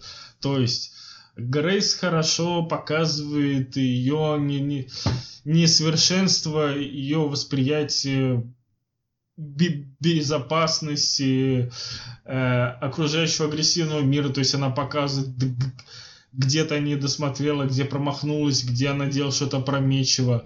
Дани Рамос хорошо проявляет ее именно с точки зрения, когда одна несведущая, непросветленная сторона э, сталкивается с вот таким вот столпом в виде Сары Коннор, и, и- поэтому проявляется все восприятие невинности, э, простоты в Дани Рамос в начале фильма именно с высоты всего жизненного опыта, Да, всех этих событий Сары Коннор. Две такие глыбы, Грейс, которая э, видела э, ужас постапокалиптического мира э, будущего, и Сара Коннор, которая через что только не прошла. Да, То есть, как бы здесь э, будущее сталкивается с прошлым для того, чтобы спасти настоящая. настоящее. Да, то есть это можно так очень просто охарактеризовать. И нам дают буквально все для этого. Это очень, да. это очень интересный момент. к игре э, Линды Хэмилтон в этом фильме вопросов вообще абсолютно никаких нету. Это меня, меня в этот момент э, вернули в прошлое, телепортировали в прошлое, потому что это все та же Линда самая в этом узнаваемая Сара. Коннор, просто просто который э, десяток другой лет Да. э, накинули. По сути, та же самая. Она осталась для меня тот же самый. Это... По персонажам, Да. что еще можешь сказать? Арни. Арни. Железный Арни. Да, и тот, соответственно, да, по ходу развития фильма, э, э, как обстояло все. Сара в этом фильме представляет как охотник на терминаторов. Это, пожалуй, самое исчерпывающее описание Да. ее характера, ее точка развития в этом фильме ее которая ей приходит в виде смс а, координаты, где телепортируется следующий. И вот об этом моменте мы тоже отдельно поговорим, об очень спорном и, возможно, а, во многом рушащей атмосферу фильма. Вот. а, Соответственно, а, тот, э, кто отправляет эти сообщения, оказалось, что его координаты были вытатуированы на теле Грейс. Внезапный поворот, хоба. И наши герои отправляются именно по ним, пересекая, ну как обычно это бывает, все, все то, что спланировано идет не по плану, а, происходит опять экшен, теперь уже в лагере беженцев, потому что а, при попытке пересечь границу из Мексики в США, а именно там а, живет а, тот самый а, герой, который отправляет все эти сообщения, эти координаты которого выторганы на Грейс, вот, а происходит, ну, э, факап, короче говоря. Э, прекраснейшая сцена, э, которая э, раскрывает частично и Rev 9, потому что, как мы знаем, по фильму он я даже не знаю, можно ли так применить такое слово, а, очеловечен гораздо больше, чем а, люб- люб- любой антагонист из предыдущих частей, потому что в один момент это, Социализирован. это а, абсолютная машина для убийств, холодная, расчетливая, и в тот же самый момент, когда нужно а, слиться с окружением, когда нужно а, не в лобовую, перерезав всех, а достичь своей цели, а Ну, когда это как- когда не это самый быстрый скрытно, он, способ. э, сразу же превращаетесь в такого парня, э, которого вы можете видеть, э, условно говоря, всегда вот рядом на своей работе. Здоров, еще. чуваки. И это, с одной стороны, интересный момент, с другой стороны, вот то ли из-за локализации нашей русской, то ли действительно некоторые его диалоги прописаны, ну, прямо скажем, по-идиотски. Ну, сли- слишком, слишком простоватенько. И- Я бы сказал, слишком одинаково это происходит несколько раз. Ну вот буквально в, э, несколько раз в середине, ближе к концу. Он просто обращается к, как к людям, типа, здорово, парни, как дела там, чё кого, сучары. То бишь нету, нету претензий э, в плане того, что зачем это вообще делать. Мы прекрасно помним, как в Т2 э, Роберт Патрик в поисках Джона Коннора и придя к нему домой, к его приемным родителям, превратился в стандартного такого дефолтного полицейского, который э, попросил, а если его фото, Джон ли здесь, а что-то творил? Нет, ничего, просто хочу задать ему пару вопросов. То бишь это было исполнено органично. Здесь же в фильме, ну, э, немножко кринжевато, конечно. С другой стороны, мне нравится, что они не стали из такого стандартного антагониста в Терминаторе э, со- создавать простого безэмоционального совершенного робота из будущего и, и сделали его разным по эмоциям. В этом плане мне наоборот понравилось. Да, потому что, опять же, э, Я очень помнишь, опасался этого, что они сделают Луну просто э, персонажем, отыгрывающего одну эмоцию мясоруб- весь фильм. мясорубку. Просто в мясорубку с одним выражением лица весь фильм. Нет, Нет, это, это- нет. это абсолютно не так. Это идея абсолютно не инородна, но вот исполнение, конечно, хромает. Вот над диалогами, над э, эмоциями, конечно, стоило поработать несколько более детально. Мне кажется, они просто слишком часто создавали одну и ту же ситуацию в фильме. Им просто нужно было попытаться избежать ее на третий раз, скажем. Ну, потому что, да, опять Пойти же, тот же, другим тот, путем. тот же Т-1000, он э, не так часто контактировал. Следующая сцена, которую можно вспомнить, это когда э, после побега из Пескадаря он как раз э, встретил полицейского на мотоцикле, вот эту фразу э, что произошло? Ничего, ну, хороший мотоцикл.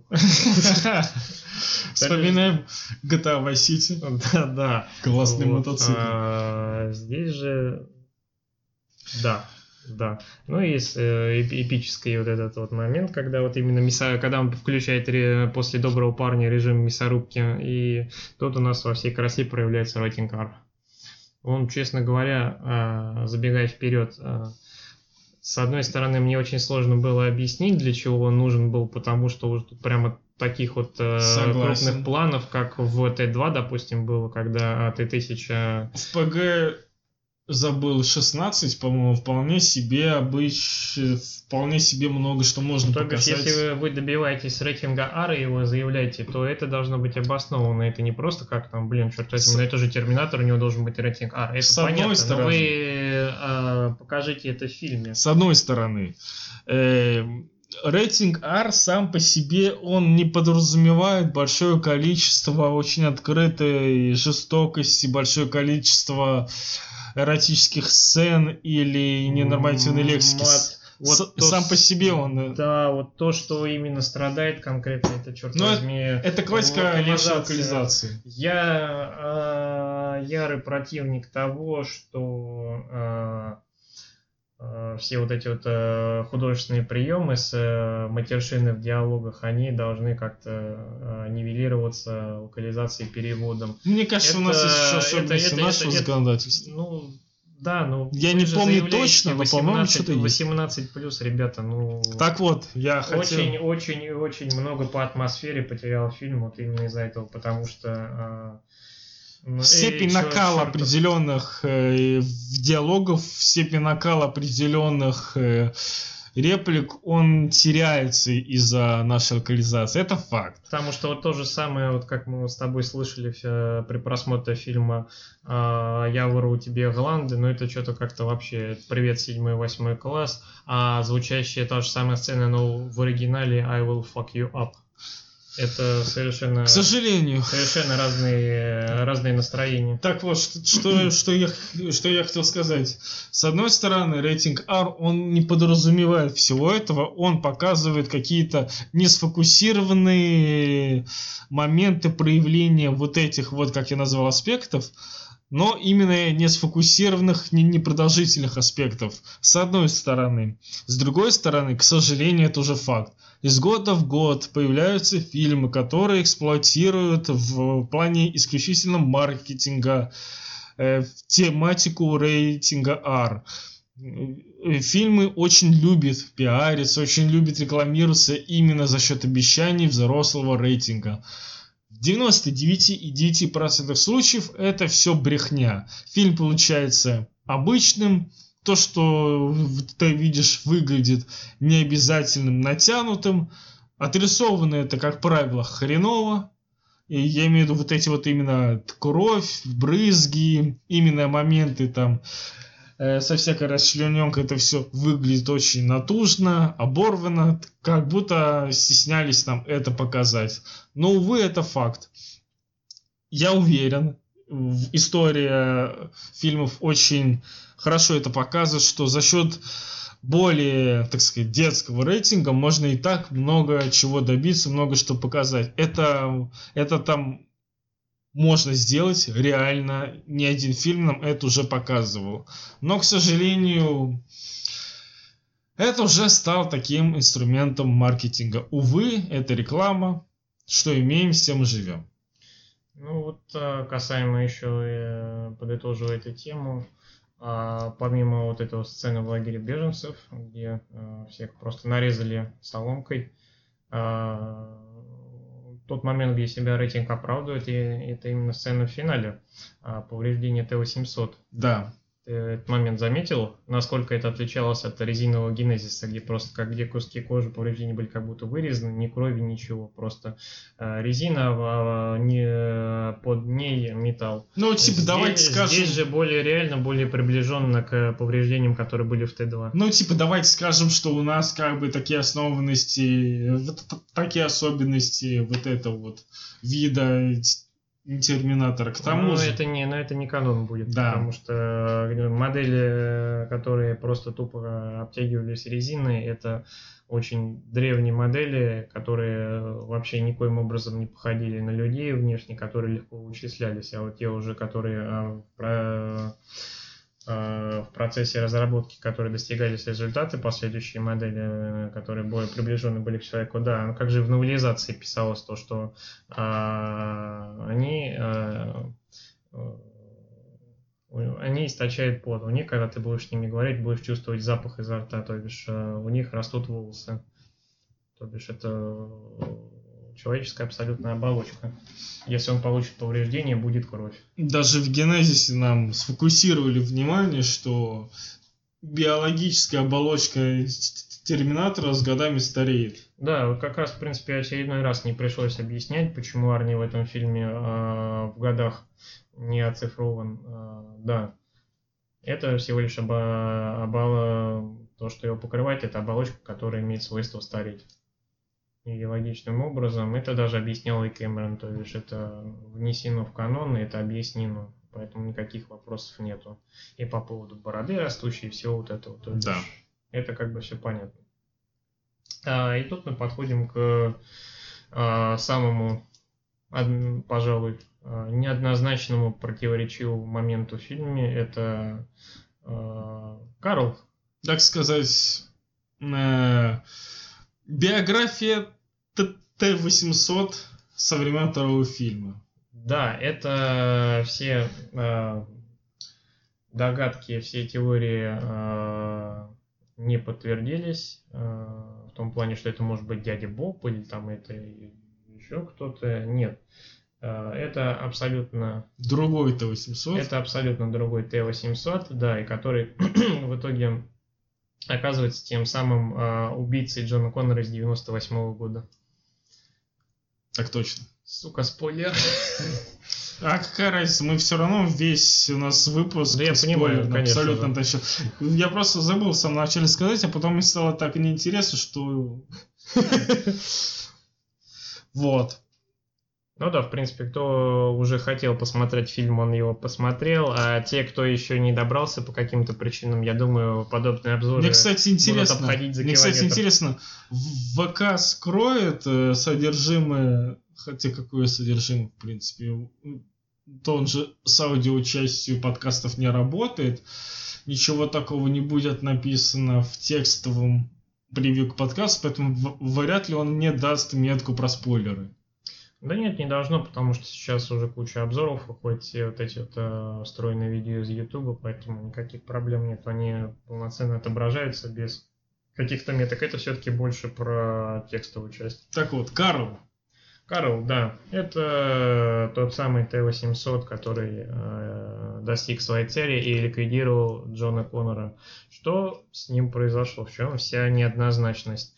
Э, выполнив свою цель, что он стал делать? Он а, переключился в режим обучения и а, проведя просто огромное количество времени среди людей, я напомню, что события в Т2, они, по-моему, то ли два, то ли два с лишним дня занимали по хронологии. Ну, и да. там уже в финальной сцене ты помнишь, когда дядя Боб говорил, теперь я понимаю, почему вы плачете. Я никогда этому не учусь. То...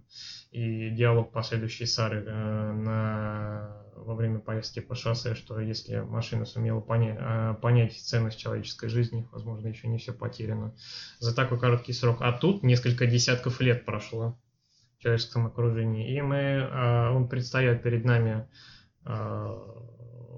семьянином, у него есть жена, у него есть сын, но э, обламывая все ваши последующие шуточки про взаимный каитус, это э, не биологический его сын, и э, он их, по сути, спас от э, домашнего тирана мужа, который э, избивал жену.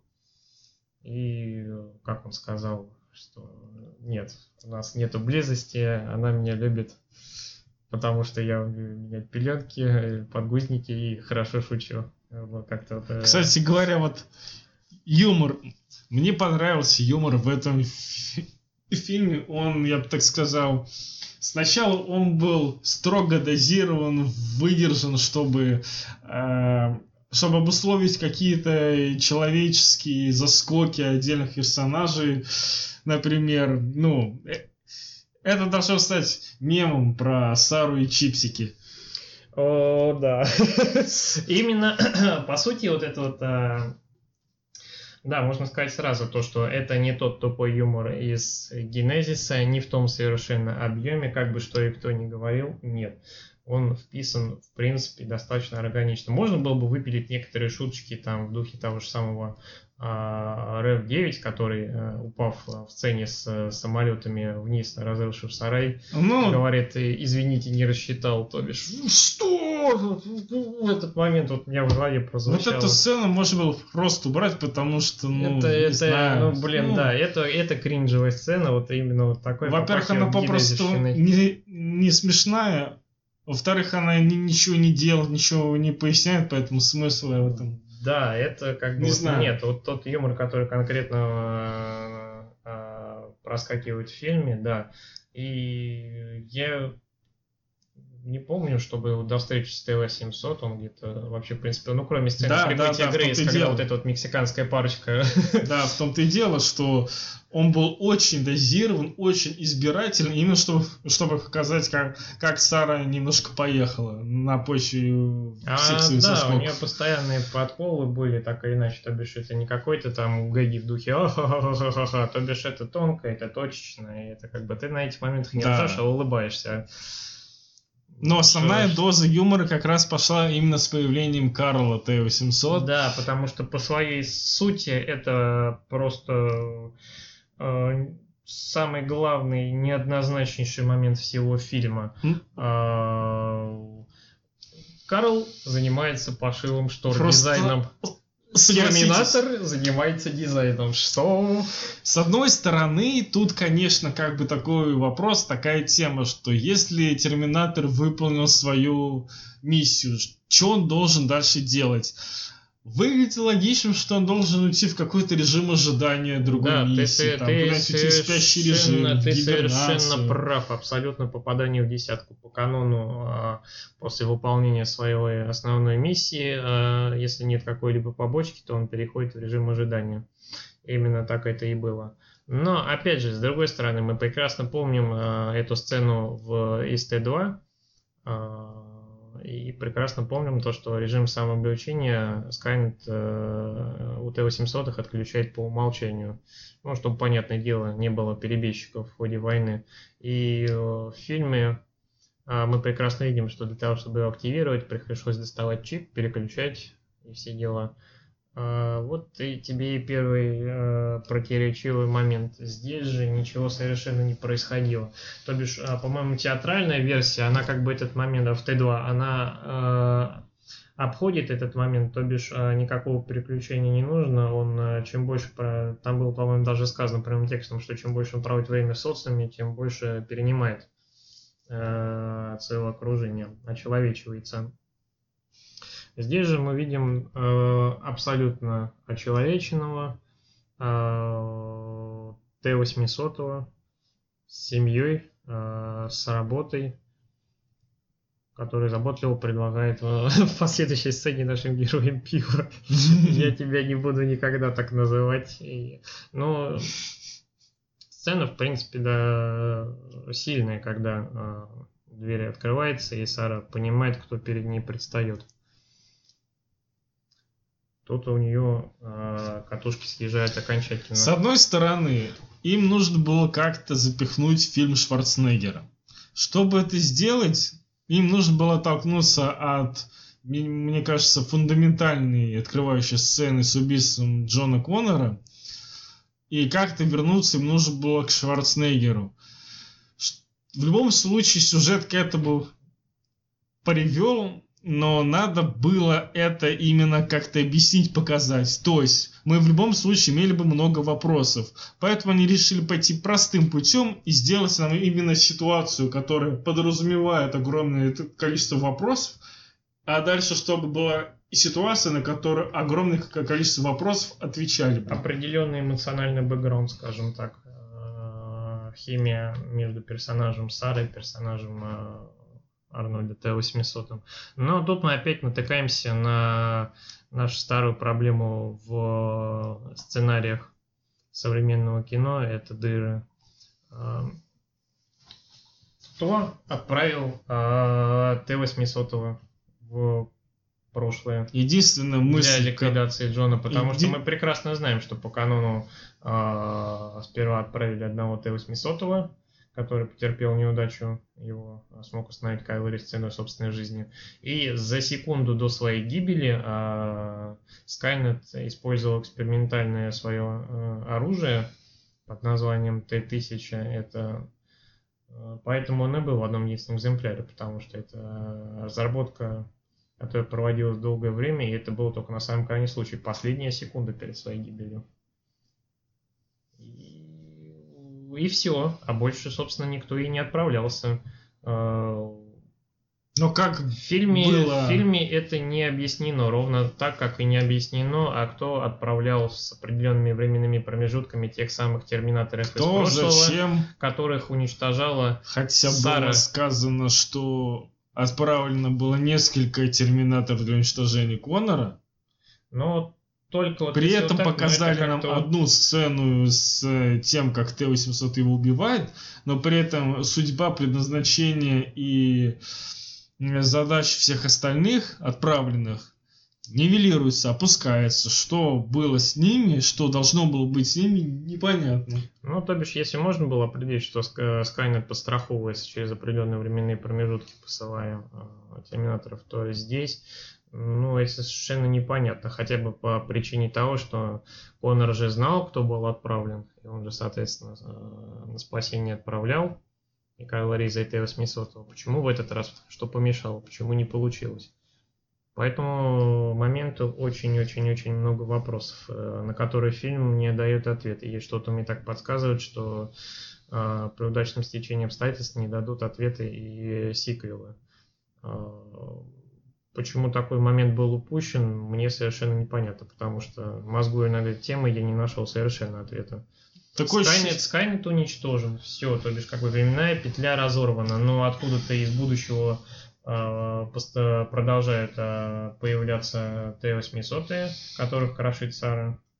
И откуда-то появляются Т-800, которые... У меня такое ощущение складывается, что при создании фильма боролись две противоположности по сценарию, что с одной стороны им хотелось сделать наконец удачный фильм про Терминатор именно в плане эм, в плане проката, в плане сбора, в плане критики, с другой стороны, подойти к этому без внимания к оригиналам было невозможно, и они пытались это продумать. Но как, ну, чем больше них продумали, тем больше они утверждались в мысли, что это слишком подробно надо прорабатывать, этот, это требует внимания к слишком огромному количеству мелочей и деталей, и поэтому они пытались найти какой-то консенсус в этом во всем, вырезать какие-то пояснения, но какие-то оставить.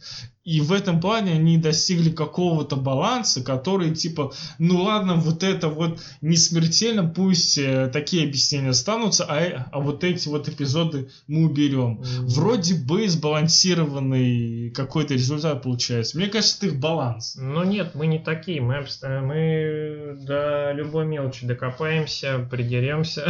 Ну потому что... ну блин, это логически. Это то бишь, это даже не какая-то там мелочь, которую можно пожертвовать во имя там сюжета, во имя каких каких-то остальных Они продолжают Нет, оригинальную это историю. Обычная, обычная простая логика. Вот мне вот я вот смотрел, мне непонятно. Мне это не объяснили. То бишь, э, если это э, такая плата за первую шок-сцену с убийством Конора, как бы, ну окей, понятно. С другой стороны, э, если бы этой сцены не было в фильме, как можно было объяснить? Да очень просто. При телепортации э, э, Т-800, э, который должен был защитить Джона от Т-1000, можно было бы, ну, условно говоря, э, придумать э, сбой произошел. Он телепортировался, допустим, не в то время, не в то место. Он не понимает, что он не понимает где. Соответственно, после неудачной попытки происходит сразу же вторая удачная, как раз вот тот самый пресловутый дядя Боб. все прекрасно получается, а он свою миссию выполняет, он э, в сплав опускается, все, история завершена. И потом тут же появляется Хопа вот этот вот самый первый э, Т-800, который наконец добирается своей цели, но понимает, что все, э, задача выполнена его э, последователем. Все, вот оно, пожалуйста, логическое объяснение, откуда этот Т-800 взялся, и ничего придумывать совершенно не надо. Конечно, другое дело, что это полностью разрывает вот эту вот э, эмоциональную, эмоциональную э, твист про смерть Джона и последующую мотивацию Сары, но... Слишком много условностей нужно было соблюсти, чтобы полностью правильно, без пробелов рассказать историю. Это не укладывалось в коммерческий формат создания проката фильма, поэтому они пытались найти какое-то среднее значение. Надеюсь, что это то, что и должно было получиться, потому что, как мы всегда знаем, пока фильм э, рекламируется, промоутируется, прокатывается, ты никогда ничего не узнаешь. Именно когда заканчивается прокат, мы узнаем самое интересное о каких-нибудь проблемах при съемках, о каких-то отзывах. Попросту за, э, заканчивается контракт на промоутирование участников производственного процесса, и дальше можно уже что угодно говорить. Вот, может быть, мы что-то узнаем в будущем, если были какие-то проблемы, может быть, нет, но очень много зависит именно от проката. Поэтому мне так интересны результаты примерного проката, э, примерного уикенда этого. Ну и в целом, как фильм вообще сможет собрать. Вот, так что вот тут начинается как раз в этом э, моменте у фильма проблемы. То бишь, в принципе, окей, мы понимаем то, что э, э, одна из э, идей в Т2 была это то, что э, люди все больше э, становятся похожими на машин, все эти технологии, новые примочки, все дела. Здесь же э, прямым продолжением это является самый, сам персонаж Грейс, и в то же время показывают э, то, что машины становятся более человечными. Такая хоба многоходовочка поменялись местами. И я так понимаю, что персонаж Карл прописывался именно под эту идею.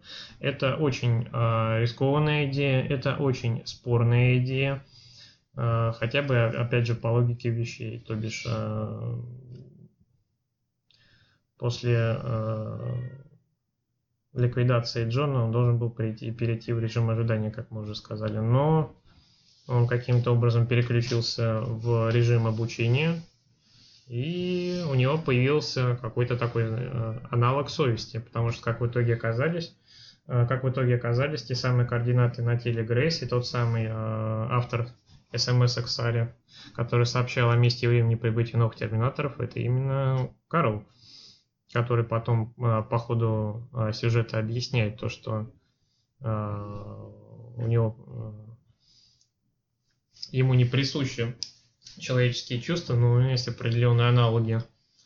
И он ну, объясняет на очень натянутые моменты, то бишь идея, в принципе, она окей, но вот опять же реализация... Идея окей, но дайте объяснение какое-то. Реализация, а, то бишь он а, начинает объяснять то, что я понял, что у тебя отнял, ну вот а как? Это я, вот, а это, вот, я, вот, это я напомню, вот, Терминатор, вот. машина-убийца, которую ну, вот нужно да. ликвидировать.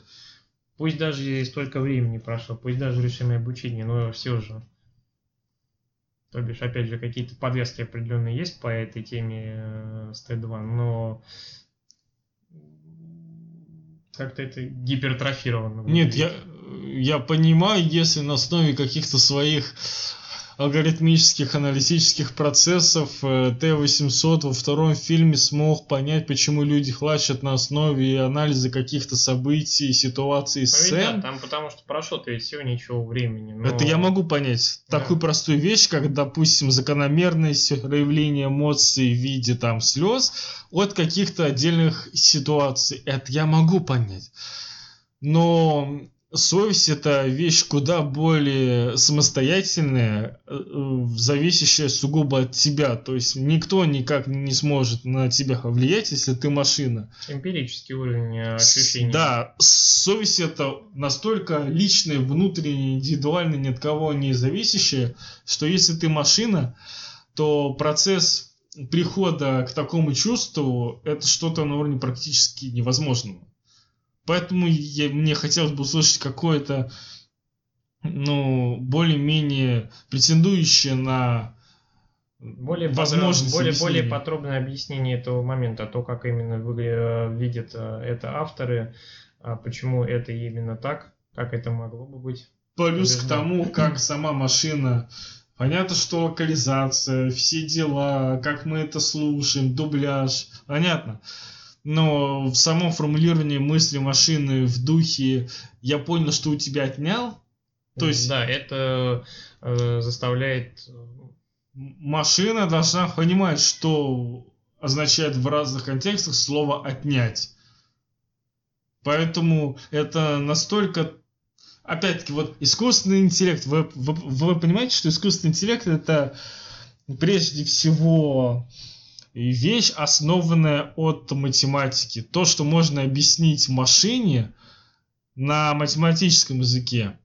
То есть, насколько это базовые вещи э, по информатике, по математике, по схемотехнике. И как из всего этого должно вылезти такое развитие машины, до искусственного интеллекта, до понимания такого вот э, лингвистического, э, лингвистической сути употребляемых слов. Это настолько сложный, настолько глубокий вопрос, что это нельзя оставлять без объяснений. Понятно, художественный фильм, понятно, но если вы решили взять такую тему, если вы решили поставить Терминатора в такую ситуацию, извините, но в этот момент вы подписались на подробное понятное объяснение. Если вы этого не делаете, то вы оставляете огромный плацдарм и предоставляете большой карбланш любому зрителю на сомнение. То есть это, это даже дело не... Что, собственно, и произошло. Да, это дело не во мне, не в, в каком-то фанате, не в каком-то критике. Вы сами дали большую благодатную почву для сомнений. Но раз дали, то пожинайте плоды. Собственно, да. И э, очень такой э, страшный момент в фильме, когда э, тебе приходится очень подробно объяснять зрителю, а что вообще происходит, почему именно то и не так. Находишь? Да. То бишь, Понятное дело, что э, фан-комьюнити фильма, окей, там э, бесконечные разборы чуть ли не покадрово э, трейлеров, э, коротеньких тизеров, фичуреток, уж не говоря, что будет про фильм. А вот э, среднестатистический зритель, который, в принципе, я пусть понимаю. он знаком, пусть он не знаком. Я понимаю, что это на самом деле в минусы фильма. все эти сцены, они были обращены к зрителю напрямую, в первую очередь. А во вторую очередь, они именно создали не персонаж, а они создали позицию сомнения Сары Коннор, Грейс, именно для того, чтобы ее занял зритель, чтобы он от их лица подвергал всему сомнению. И даже чтобы и после всех этих объяснений он все равно остался Сарой, как с постоянно сомневающимся объектом. Да, потому что в фильме помимо конфликта Грейс и Сары с самого начала, да, тут же вырисовывается по понятным логическим причинам конфликт Сары и Карла. Кстати, к тебе такой вопрос. Я сам себе придумал, или мне вот прям в самом конце фильма, когда вот уже они занимаются буквально самыми финальными разборками.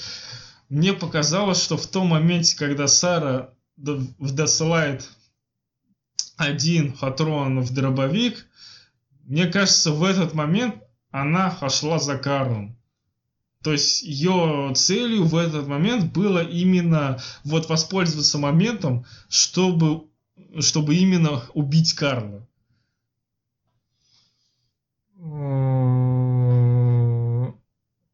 Мне показалось именно так, что она все равно оставила для себя вот этот Нет, вот ну, кусочек. В принципе, основания у тебя есть. А, для того, чтобы так думать, потому что, как одна из сцен в фильме была, когда все закончится, я прикончу тебя. Ну, да, да, да. Но Так что... Нам потом очень много вдавали всего, всяких их взаимодействий, в том числе, когда она смотрела на Весящего Карла. все, все сводилось абсолютно к тому, что эта машина неверия, она пытается втереться к тебе в доверие, как завещал да, Кайл, да. Кайл Рис в первой части ей. Да, А, Возможно, да, но в финале, в финале фильма а, ну,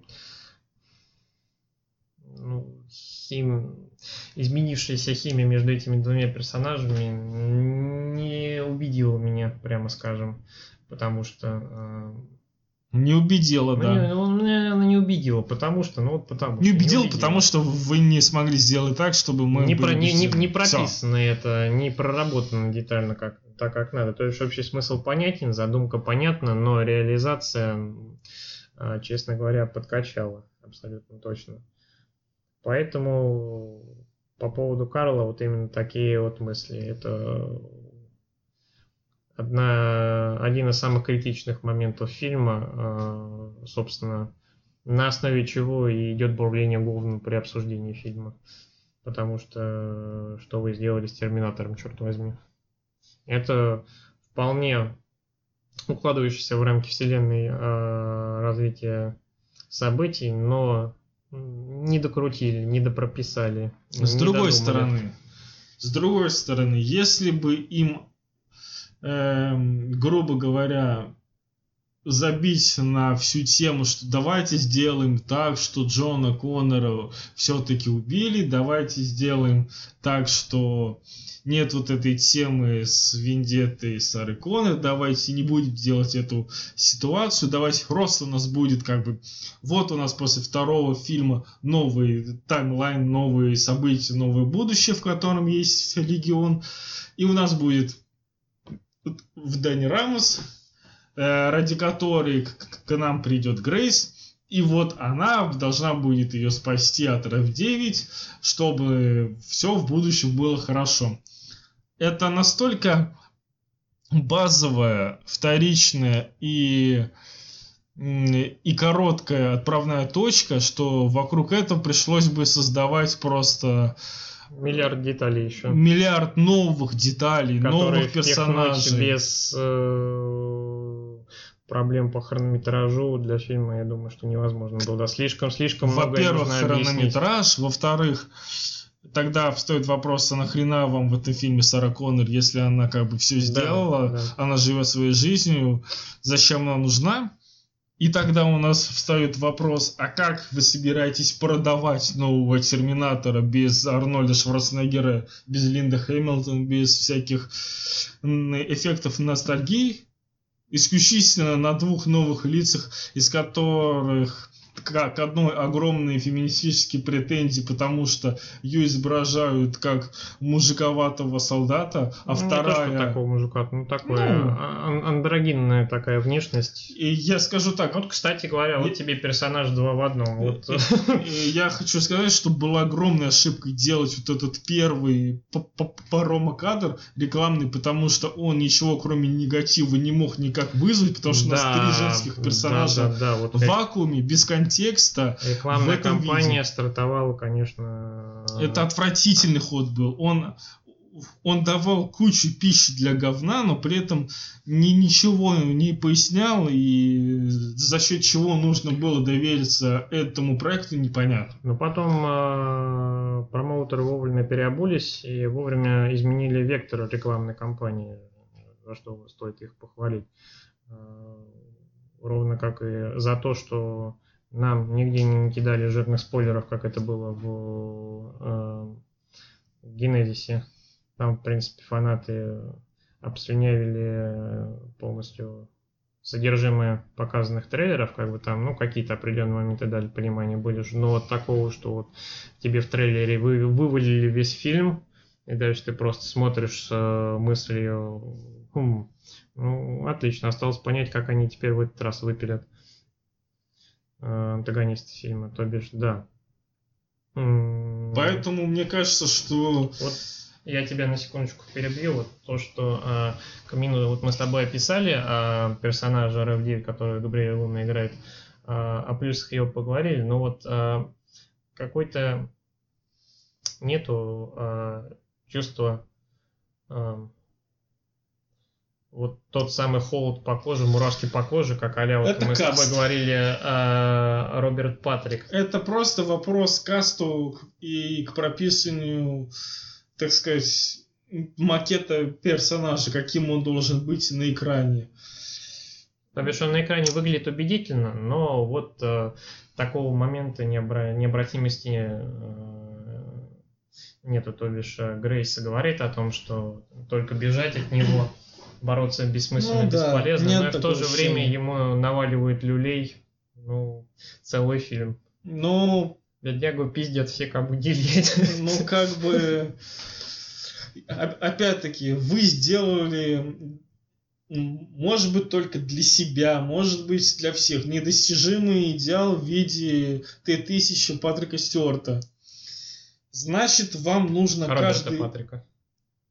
Да, Патрик Стюарт имел в виде Роберта Патрика. Значит, вам нужно каждый фильм попытаться сделать А. Что-то свое, Б. Что-то на порядок лучше.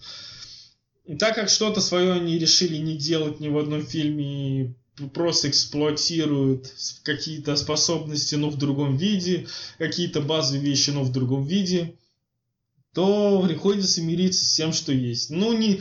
Это просто ну, такой каст получился. Вот есть Габриэль Луна.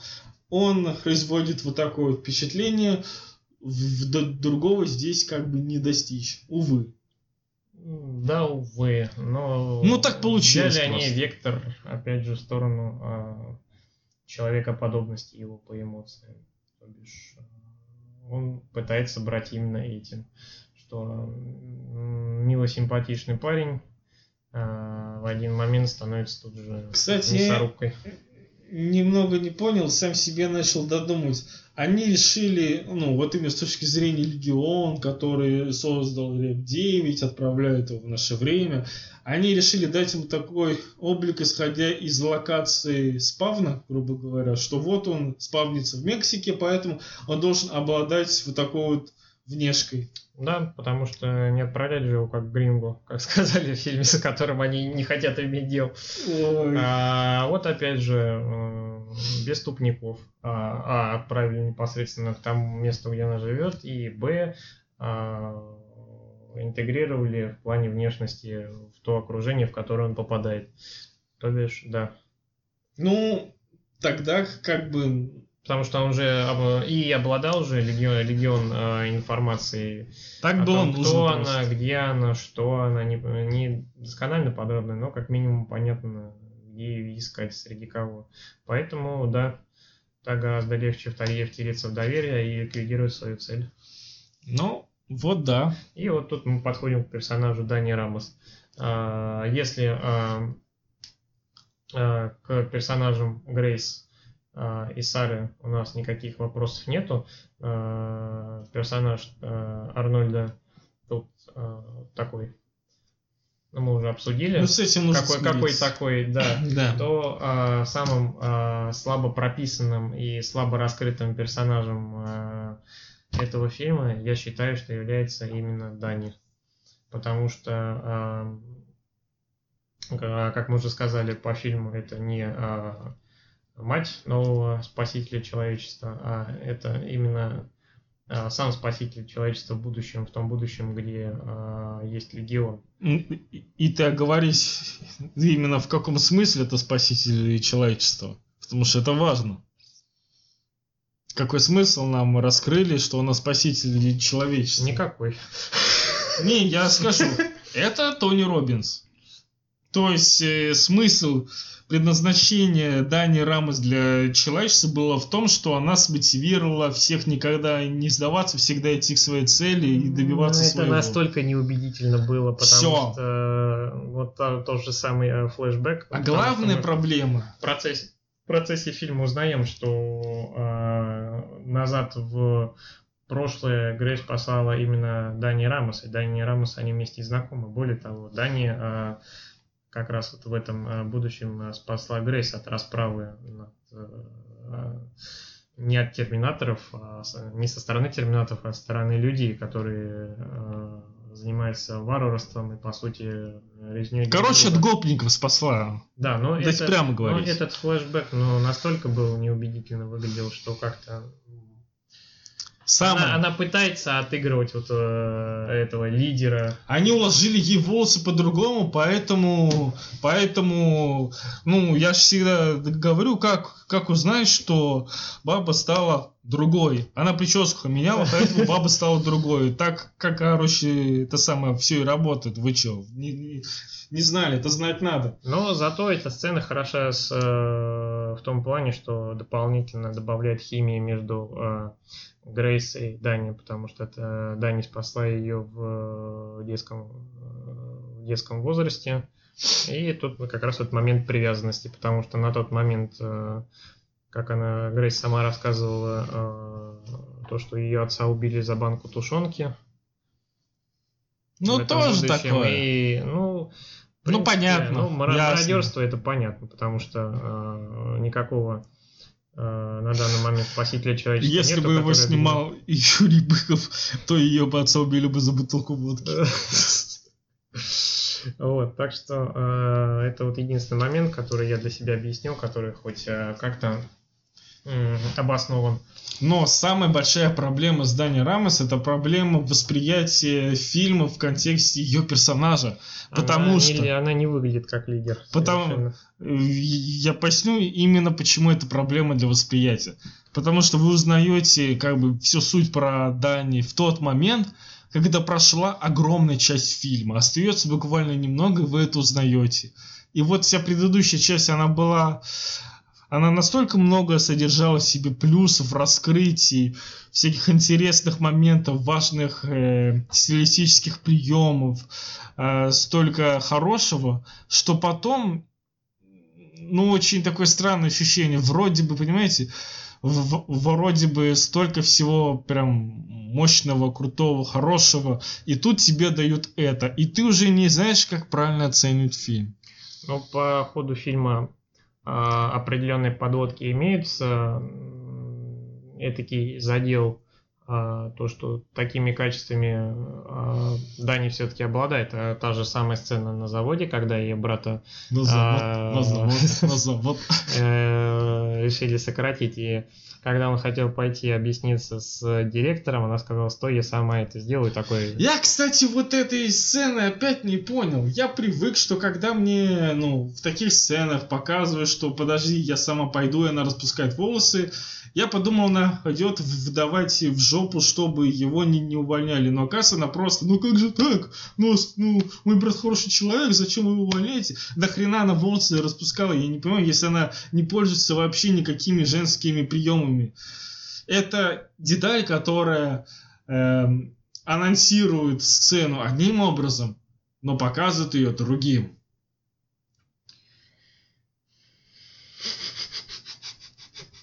Я в чем-то не прав?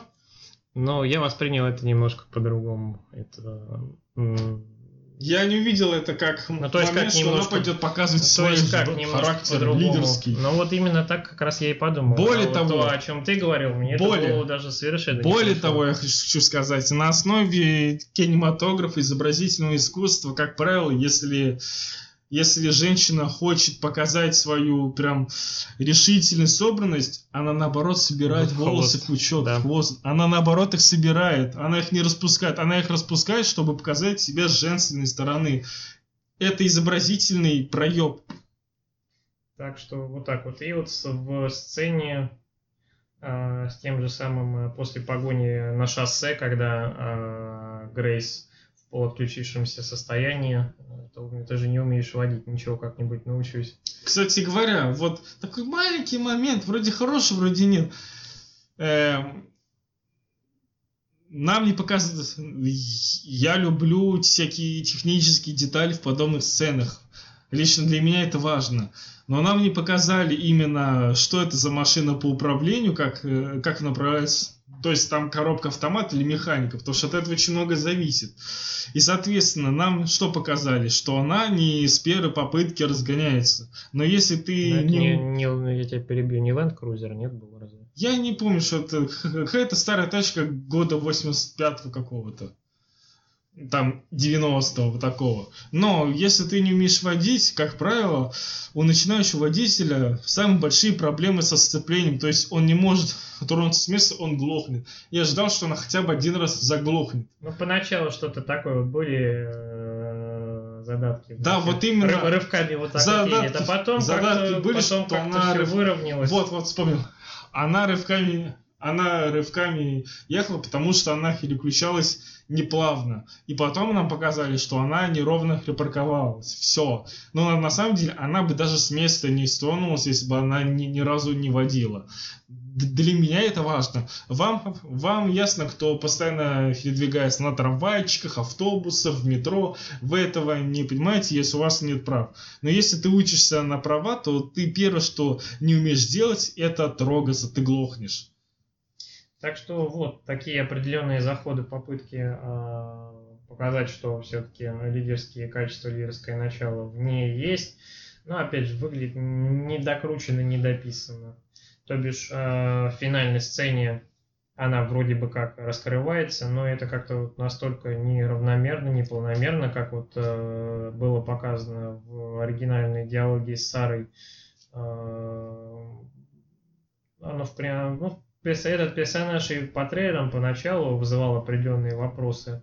А, тем более такая фигура, как а, будущий спаситель, так или иначе, человечества. И сцена во флешбеке в этом как бы не убедила, а вот э, финальная сцена на дамбе, ну, там есть те моменты, когда я вот пересмотрел специально, потому что, честно, а, конкретно ее поведение мне не очень хорошо запомнилось а, в финальной вот этой вот развязке. И я скажу, да, что-то такое определенно есть. Но это вот настолько неравномерно, неполномерно, что по окончанию фильма одна из мыслей, блин, нет, ну какой-то будущий спаситель человечества, но кто за ней пойдет? Опять же, нужно было поработать. Вот как над Грейс поработали, получился абсолютно Кстати говоря, лаконичный и не требующий дополнительных каких-то объяснений персонаж. Вот. Так и тут. Не докрутили, не допилили. Кстати говоря, что важно с точки зрения понимания того, ну, что нужно ожидать от Сары Коннор и Джона Коннора, потому что если Джон Коннор спаситель, то, соответственно, что нужно ожидать? Что это он спаситель, но он еще ребенок, от него явно ничего такого не ожидаешь, то есть это просто ребенок. А она не спаситель, она мать спасителя, она никакой особой функции не несет. Поэтому их легко воспринимаем э, такими, какие они есть, потому что они не должны быть сейчас никакими другими.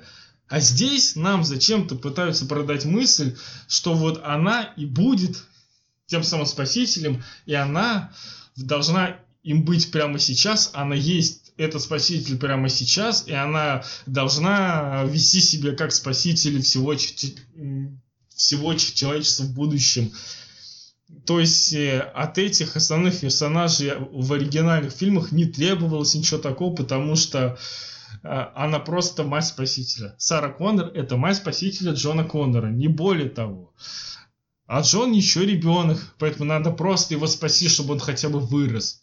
А тут нам говорят, что вот она и есть спаситель. Более того, она и сейчас ведет себя как спаситель, и у нее все задатки спасителя но при этом прошло слишком маленькое время с начала фильма, да. чтобы она смогла им стать. Это невозможно в принципе, поэтому и продавалась мысль в первых частях, что надо спасти мать спасителя. Ну, то есть в первом фильме. Почему это сработало? Надо, чтобы родился спаситель. Надо зачать спасителя.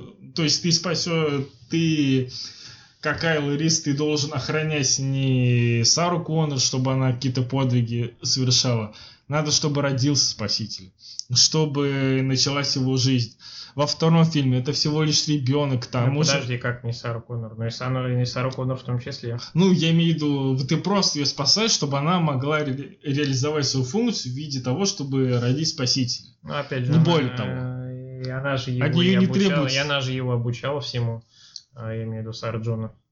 Всему тому, что он... э, Ну, все равно знал. не она спаситель. Поэтому не она спаситель, но ключевая фигура Скорее, она восто- уже... восстановления Скорее, Джонана. скорее она уже, зная, что должно быть, пытается его готовить. Может быть, даже от нее это и не требовалось, и смысла это никакого для войны будущего не имело, но он- она просто понимала, что, ну, если я это знаю, я, я должна что-то сделать, я должна его готовить. Во втором фильме нам сильно акцентировали, акцентировали внимание на переходном возрасте Джона. Как он, как он со своим другом ворует э, деньги из банкомата, как он все эти штуки делает, какой он не- непростой ребенок. Э, нам пытаются контрастировать, что ему еще придется вырасти в себе этого спасителя. Да. А здесь у нас есть Дани Рамос, которая через сколько там, ну, через сутки полтора она, она такая, да, я спаситель, я, я всех спасу, потому что и у меня есть все качества. Вот, пожалуйста, обращайтесь, вот моя визиточка. Да, поэтому э, не подвели как надо, в общем.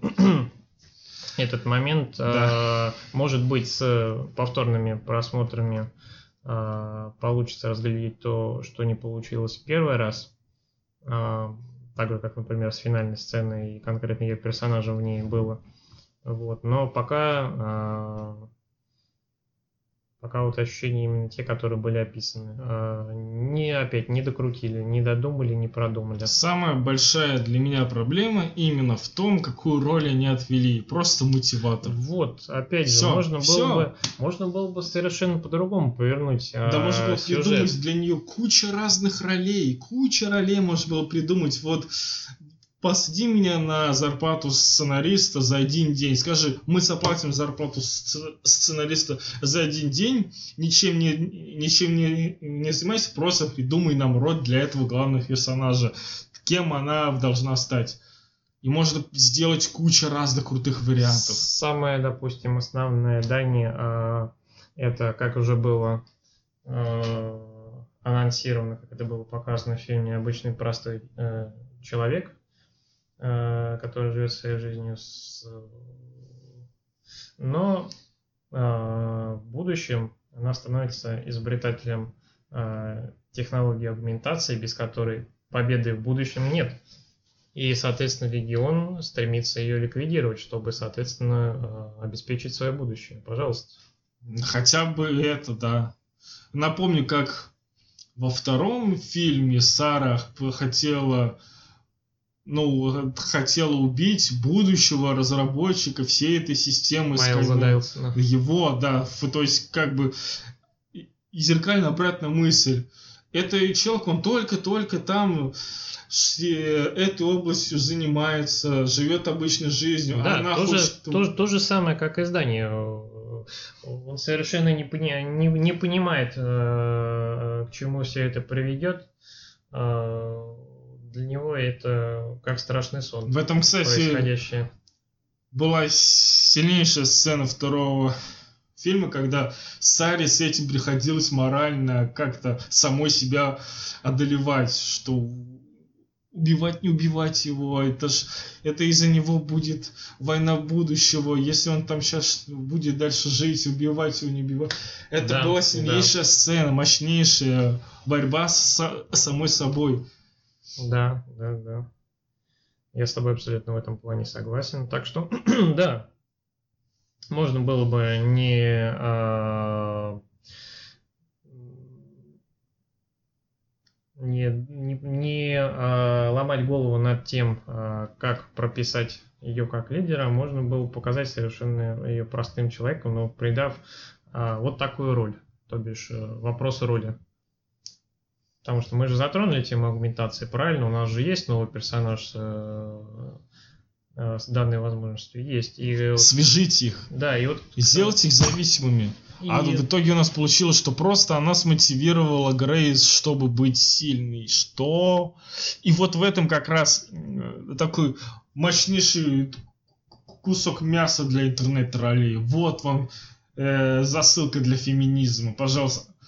Девочка смотивировала девочку быть сильной. Без каких-либо, без какого-либо смысла даже для победы над э, могущественным искусственным интеллектом Легион. То есть они сами создают себе проблемы на ровном месте, когда это можно было просто избежать, очень просто избежать. Но фильм сам себе создает все проблемы. Ну, вот опять же, в, та самая, помнишь, наша э, теория в предыдущем подкасте по Терминатору, вот то, что Кайл Рейс может оказаться будущее же изменилось, правильно? Ну да. Не судный день э, в привычном его понимании не настал, но э, появился новый ИИ, но это вот я вот в прошлый раз не досказал мысль, это как бы, вот знаешь, если бы, э, условно говоря, отправились в прошлое, где-нибудь там Стива Джобса бы заперли в сейфе там на сто лет, и, соответственно, это все дело не было запрещено, но тут же есть, пожалуйста, вот тебе гугловские продукты, Android, вот, пожалуйста. То что же самое если есть. Бы... Если, если не Skynet, то Легион тогда, потому что создание ИИ это, как мы уже говорили, следующий логичный шаг. Плюс вот. к тому же, как я помню, в фильме не так уж и сильно э, дали мысль, что вы решили проблему Скайнета, но из-за этого произошла проблема Легиона. По-моему, это очень-очень отдаленно и быстро перепрыгнули.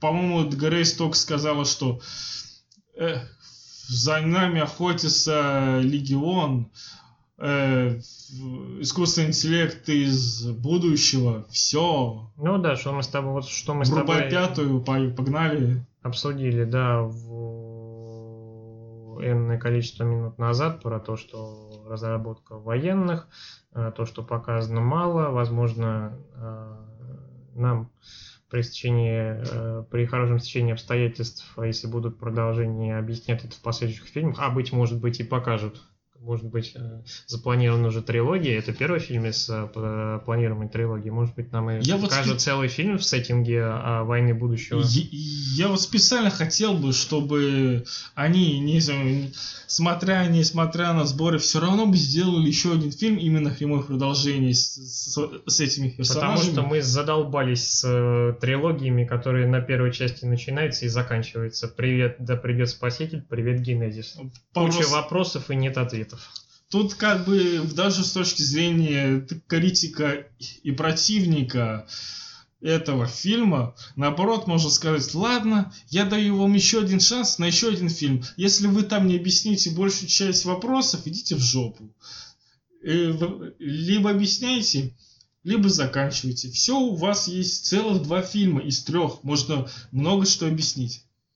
Так что вот да, вот э, заканчивая тему с Кайлом Ризом, э, не подтвердился, э, не подтвердилась не эта теория, то что Риз. том, да, вообще в принципе в целом то, что место, если Джона, если войны нету или лидера в этой войне в лице Джона Коннора нету, то в новом будущем с новым противником лидером становится Кайл Риз.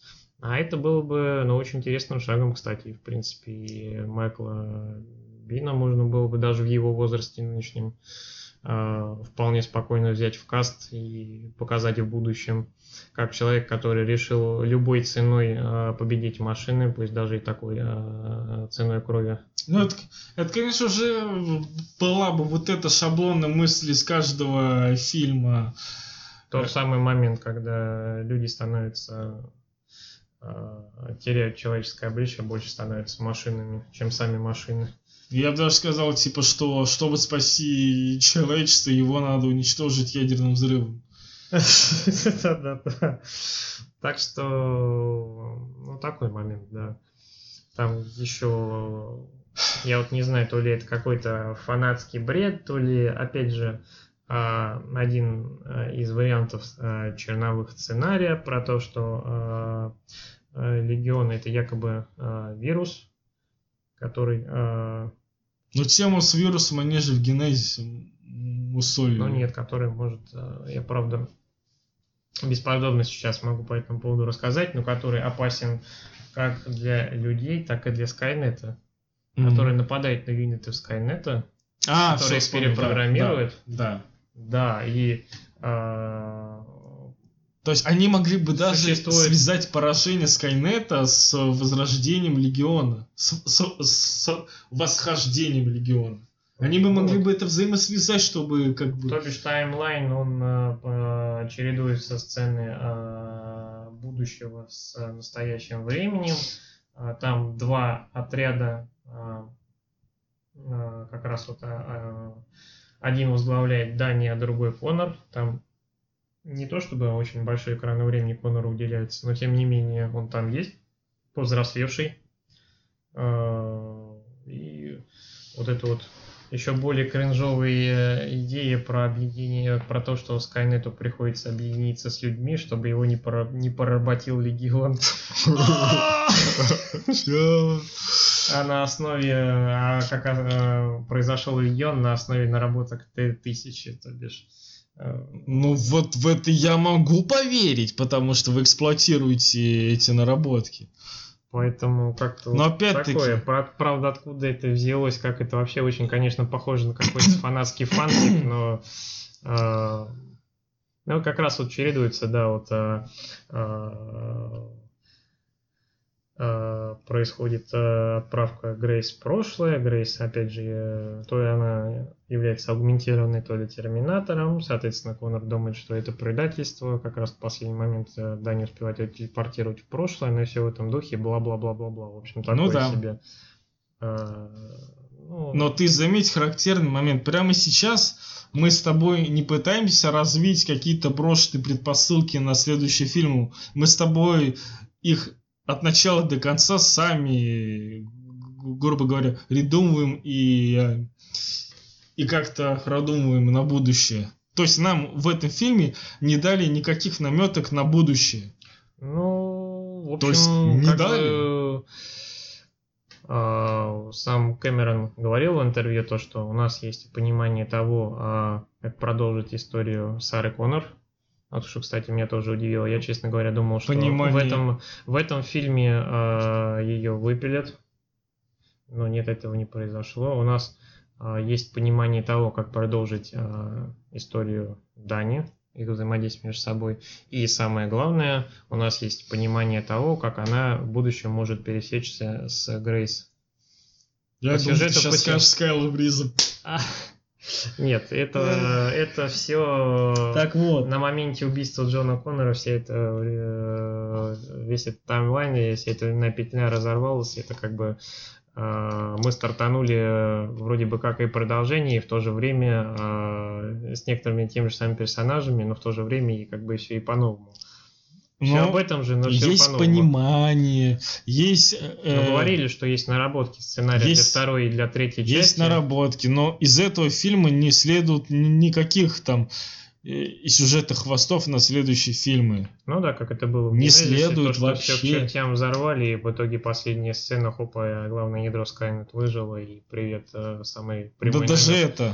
Извините меня, но то, что Сара Коннор говорит, мы будем готовиться, Вот да, вот единственное, Это только хрень. что вот это вот. это хрень, это ни о Готовиться чем. к чему, К готовиться чему? почему, для чего, из-за чего, как, что. есть- Черная пятница, скидка в пятерочке, надо готовиться. Что это? Это не наработка, это фигня. Поэтому да, ну и, собственно говоря, финальная сцена. А, опять же, по боевке все поставлено очень смотрибельно. Э, Нету каких-то моментов, э, которые э, коробят взгляд, э, каких-то нелогичных, то бишь э, происходит э, финальное действие. Мы прекрасно понимаем, что сейчас произойдет. Ну да, да. Э, Ну иначе быть не могло. Да, ну вот опять же, вот, вот этот вот элемент неотвратимости, который был у Т-1000, и вот здесь вот э, мы примем сражение здесь, мы будем сражаться здесь, слава Дани. Я хотел бы спросить, а почему? А почему здесь? А почему не где-то еще? Ну, вот опять же, вот то самое пресловутое корявое раскрытие персонажа. Ну, Дани типа- Как, как лидера. Ну, то есть, как бы, изначально речь шла о том, что мы сами выберем место, где нам лучше, нам удобнее, и Ну там примем бой. Оказалось, «А, а, ребят, я так задолбался, я так запыхалась, давайте вот здесь. А, ну ладно, давай. Ну да, как бы это самый планируемый способ. Я поржал бы, э, если бы они сказали, слушай, там за дверью есть зал, побольше, поэпичнее, давай вот там. А то здесь как-то как, картинка не очень. Ну, как-то так получается на самом деле. э, Сцена поставлена впечатляюще, да, определенно. А Рэп 9 во всем начинает использовать свои возможности. Наконец-то. Грейс начинает вовсю использовать свои магические способности. Она, на, она накладывает какое-то заклятие на простую цепь, которая начинает рубить Рев 9 как масло. Ну нет, ну не заклятие, а свои способности. Ну ладно, свои способности, но Нет, ну согласись. цепь-то от чего стала такая, я не Ну, а понимаю. потому что то, что было под рукой. Ну, а Т-800 булава была железная, ну, черт возьми. Ну, Булава. ну, ц- Булава! Просто- Ладно, да, даже с этой точки зрения. Булава изначально создавалась как оружие, цепь создавалась как цепь. Да. Вот. И им нашли применение. Мне очень впечатлило, как именно. Не, я, я, я просто не понял, с какого хрена цепь начала рубить э, э, сплавы из будущего. Ну нет, это, было, это была жидкая часть. Ладно, окей. Потому что как раз вот э, Ладно, эндо- часть. эндоскелет как раз э, Т-800 и в этот момент, по-моему, зашвырнул к чертям Я, собачьим. я говорю, просто у меня эта проблема идет из того, что я изначально Он же не потом- уловил он- различия. Ну вот он, он же потом собирался, это нет, это э, не в единой форме он был время И этого. только сейчас я допер, что еще и в трейлере показывали, что когда Сара на мосту стреляет в РФ-9, который отделился от второй части, то у него большие дырки, такие как в Т-1000, появляются. А, а- а- а когда в него стреляла от Грейс на заводе, то у него просто отлетали ку- куски и обнажался скелет. Ну вот да, еще один такой Я момент. только сейчас Вроде обратил бы- на это внимание, вот только сейчас. А вот не обратил внимания по поводу баллистического шока, того же самого, как у Т-1000. Вот на сцене на, на мосту, когда Сара в него Да. э, выпускала обойму, он вообще нуль реакции. Но когда вот было на заводе, когда Грейс э, разрядила всю обойму с добряка в него, он какое-то время в ауте пребывал. Ну да, Восстанавливался. да. То бишь, ну как-то, как, как-то вот... Это просто изначально идут условности, которые надо просто принять и не обдумывать их. Да, почему сначала он преследовал его, не могло ничего стартануть, а потом нужно быстрее уходить, и у нас мало времени. А с какого хрена у вас вообще это время появилось? Я хочу спросить, почему оно у вас все еще есть, откуда оно есть? Он же только что был инбой. Да, и... Это просто условности массового кино, на которые нужно соглашаться, что не всегда у фантастики способности персонажей будут раскрыты, расписаны полностью, чтобы ты знал, на каких правилах происходят события, конфликты и сражения. Ну, вот это Это такая, важно для понимания. Это печальная тенденция. Да, это печальная деле. тенденция, но она будет так, э, она будет такой постоянной, к сожалению, но это, это такая условность. А, Вот, и, э, соответственно, происходит сражение. Тут же э, в полной мере нам показывают повреждение Т-800, как раз вот каноничное лишение руки, каноничная а, а, половина, половина лица Да, левая половина. обезображена. А, Окей, да. А, По эффектам выглядит а, реалистично, впечатляюще. Вот эта вот э, кровь, обуглившееся мясо. А, Как раз вот тему того, что нам с тобой не понравилось после сеанса, это а, цветокоррекция ночных сцен, где мы с Ну, тобой ни- ни, есть- чер- ни черта не могли абсолютно Есть ночные разобрать. сцены, с которыми просто чудовищная цветокоррекция, просто отвратительнейшая. Может быть, э, это не в фильме дело, а в том месте, где нам показывали. Я сомневаюсь, я что-то очень сомневаюсь. Потому что в трейлере, когда мы смотрели, все было... А там в трейлере показывали немного другие сцены. Э, то есть Нет, нет, в показывали. фильме, э, когда нам показывали хотя бы сцену, когда один самолет сталкивается с, с другим бортом, там все так же нормально видно, потому что там Также есть яркие показывали цвета. сцену с поездом, когда они пересекали границу была. И там, в принципе, все было различимо. Ну да, Частично ну да, показывали ну да. а, вот эту подводную сцену после того, как а, а, само- самолеты рухнули. Когда...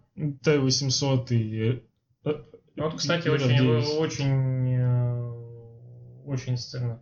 Мы с тобой про нее не сказали а, пе- перед э, финальным э, сражением на дамбе с самолетами, то бишь для этого создатели запарились, построив специальное э, оборудование, специальную камеру, которая позволяла имитировать э, невесомость. Вот этот момент. Ну, не, не то, что невесомость, а, а может быть даже не. Невесомость. Слушай, есть же специальные такие самолеты, которые для Конечно. тренировок-то на, на определенной высоте-то, где как раз определенную долю а, секунд достигается это состояние. По-моему, да, все-таки. Тем, Это более, всё- тем, тем более самолет. Это да. все от разряженности... От разряженности атмосферы вокруг. Потому что, да, помимо того, как они периодически улетали э, из, из одного конца в другой при падении самолета, да, были также моменты, когда они спокойно, тот же самый Т-800 спокойно пикировал, как ему надо, прикрывая собой э, наших главных героев. Так что да, вот. И э, пересмотрев еще раз э, финальную сцену, я понял, что это шикарно. Да. У меня были определенные по окончании сеанса противоречия, а, но все-таки нет, все-таки зацепило меня это. Э, И это самопожертвование Грейс, это, ой, черт возьми, вот. Вот самый момент, когда химия между Дани и Грейс достигает своего апогея. Вот тут я, честно говоря, пустил, говорю- пусть- пустил скупую мужскую слезу, потому что, Эту черт химию возьми, можно потерять, если вы прослушали несколько реплик, например, когда э, несколько раз повторяли сцены, когда Сара Коннор и Дани откуда-то где-то что-то там какой-то замес, они где-то там выбирались, и, и первый вопрос с- э, в Дани Рамос, а чё, где там Грейс, а где Грейс, а что с ней, а где Грейс? Да, то бишь э, по Это фильму... несколько прям- раз. Да, по, по фильму от... э, Если вы это не заметите, то вы упустите именно момент изменения химии между вот Грейс и Дани. Да, от непонимания происходящего такой э, такое непо- непринятие ситуации ее самой, вот постепенно, постепенно они сближаются, и да, вот э, это в финале это самопожертвование Но там все равно хватает это- условностей, которые просто из ниоткуда взялись. Т-800, который оживает, непонятно почему. Карл, очнись. Т-800, Карл, который... очнись. Карл, проснись, ты обосрался. Т-800, который почему-то из ниоткуда просыпается. Вдруг активное ядро... Ну как же вот это вот было, блин, ну это бы, это не было бы э, копиркой, самоповтором, покажи вы это так же, как это было в Т2. Ну, это воспринялось бы как референс в сторону э, великого фильма. Меня- Нет, нет, мы как бы, нет, мы как бы понимаем, с другой стороны, э, мы, с одной стороны, мы орем, черт возьми, с чего, с чего он вообще ожил, он валялся просто в отключке. С другой стороны, мы знаем то, что да, в Т2 вот было вот так вот э, резервное питание. То бишь, ну, в принципе, можно объяснить момент, но, блин, ну, маленький референс можно было бы все-таки по этому поводу сделать. Я бы даже это осознал бы, если бы это был дядя Боб, и у него как-нибудь запрограммирована связь с голосом Коннор, например. Ладно, это хрень. Меня больше зацепил момент с, э, с планом уничтожения э, воров 9 из ниоткуда.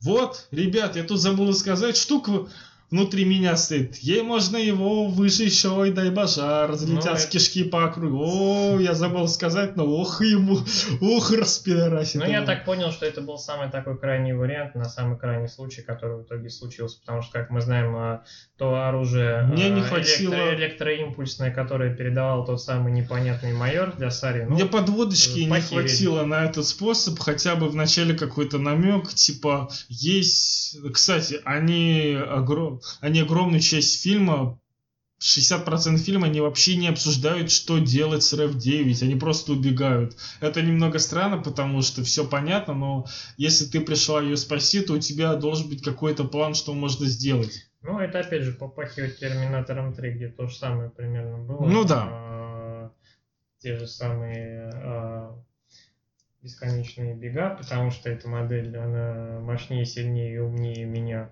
И тот же самый а, финал, где топливный энергоблок а, является в итоге оружием, которое делал TEX, наподобие, как у нас произошло здесь в этом фильме. Но опять же можно орать по поводу того, что вот копипаст, копипаст. Ну,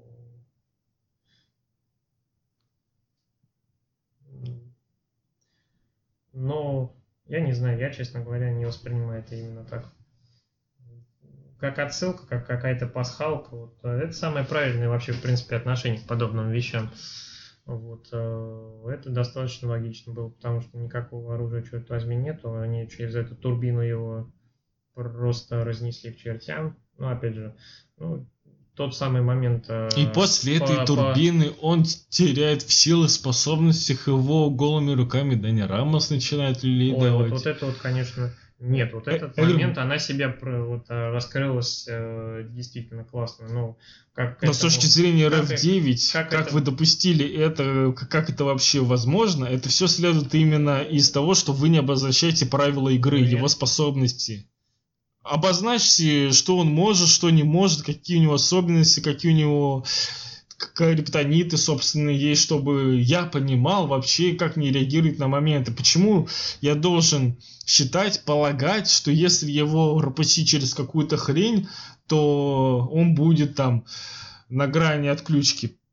Как вы, на основе Нет, чего в фильме это объясняется. Они же как раз обсуждали по поводу того, как его прикончить, что нужно электромагнитное оружие по да. того, что было в будущем. Вот они нашли способ, как это достать. Но вот я как уже говорил, все, Не, я имею в виду, все когда похерилось, его... а тут уже начинается, вот знаешь, как э, насмешки судьбы, э, как в Т2 совершенно случайно оказался э, э, грузовик с жидким азотом, совершенно случайно они э, въехали в завод, совершенно случайно. Ну да. 5000 оказался напротив раскаленной лавы, моря раскаленной лавы. Но если мы можем понимать на основе базового какого-то образования, что, ну, что если металл резко охладить, остудить в, в жидком азоте, а потом развести на него ударную нагрузку, то он расколется, потому что становится хрупким, то я не понимаю, почему, если его можно выжечь,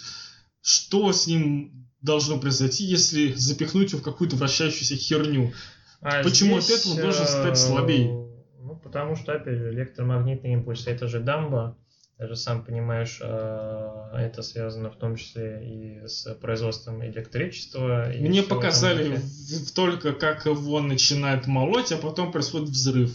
Да, то же самое. Ну ты представь, какие там а, количество энергии вырабатывается. Ну, могу представить, но не, не, не понимаю, как именно и, вот это. И опять же, они только смогли полисплав уничтожить тем самым. А вот а, та самая начинка, она в полумрачном состоянии все же осталась ну, жива.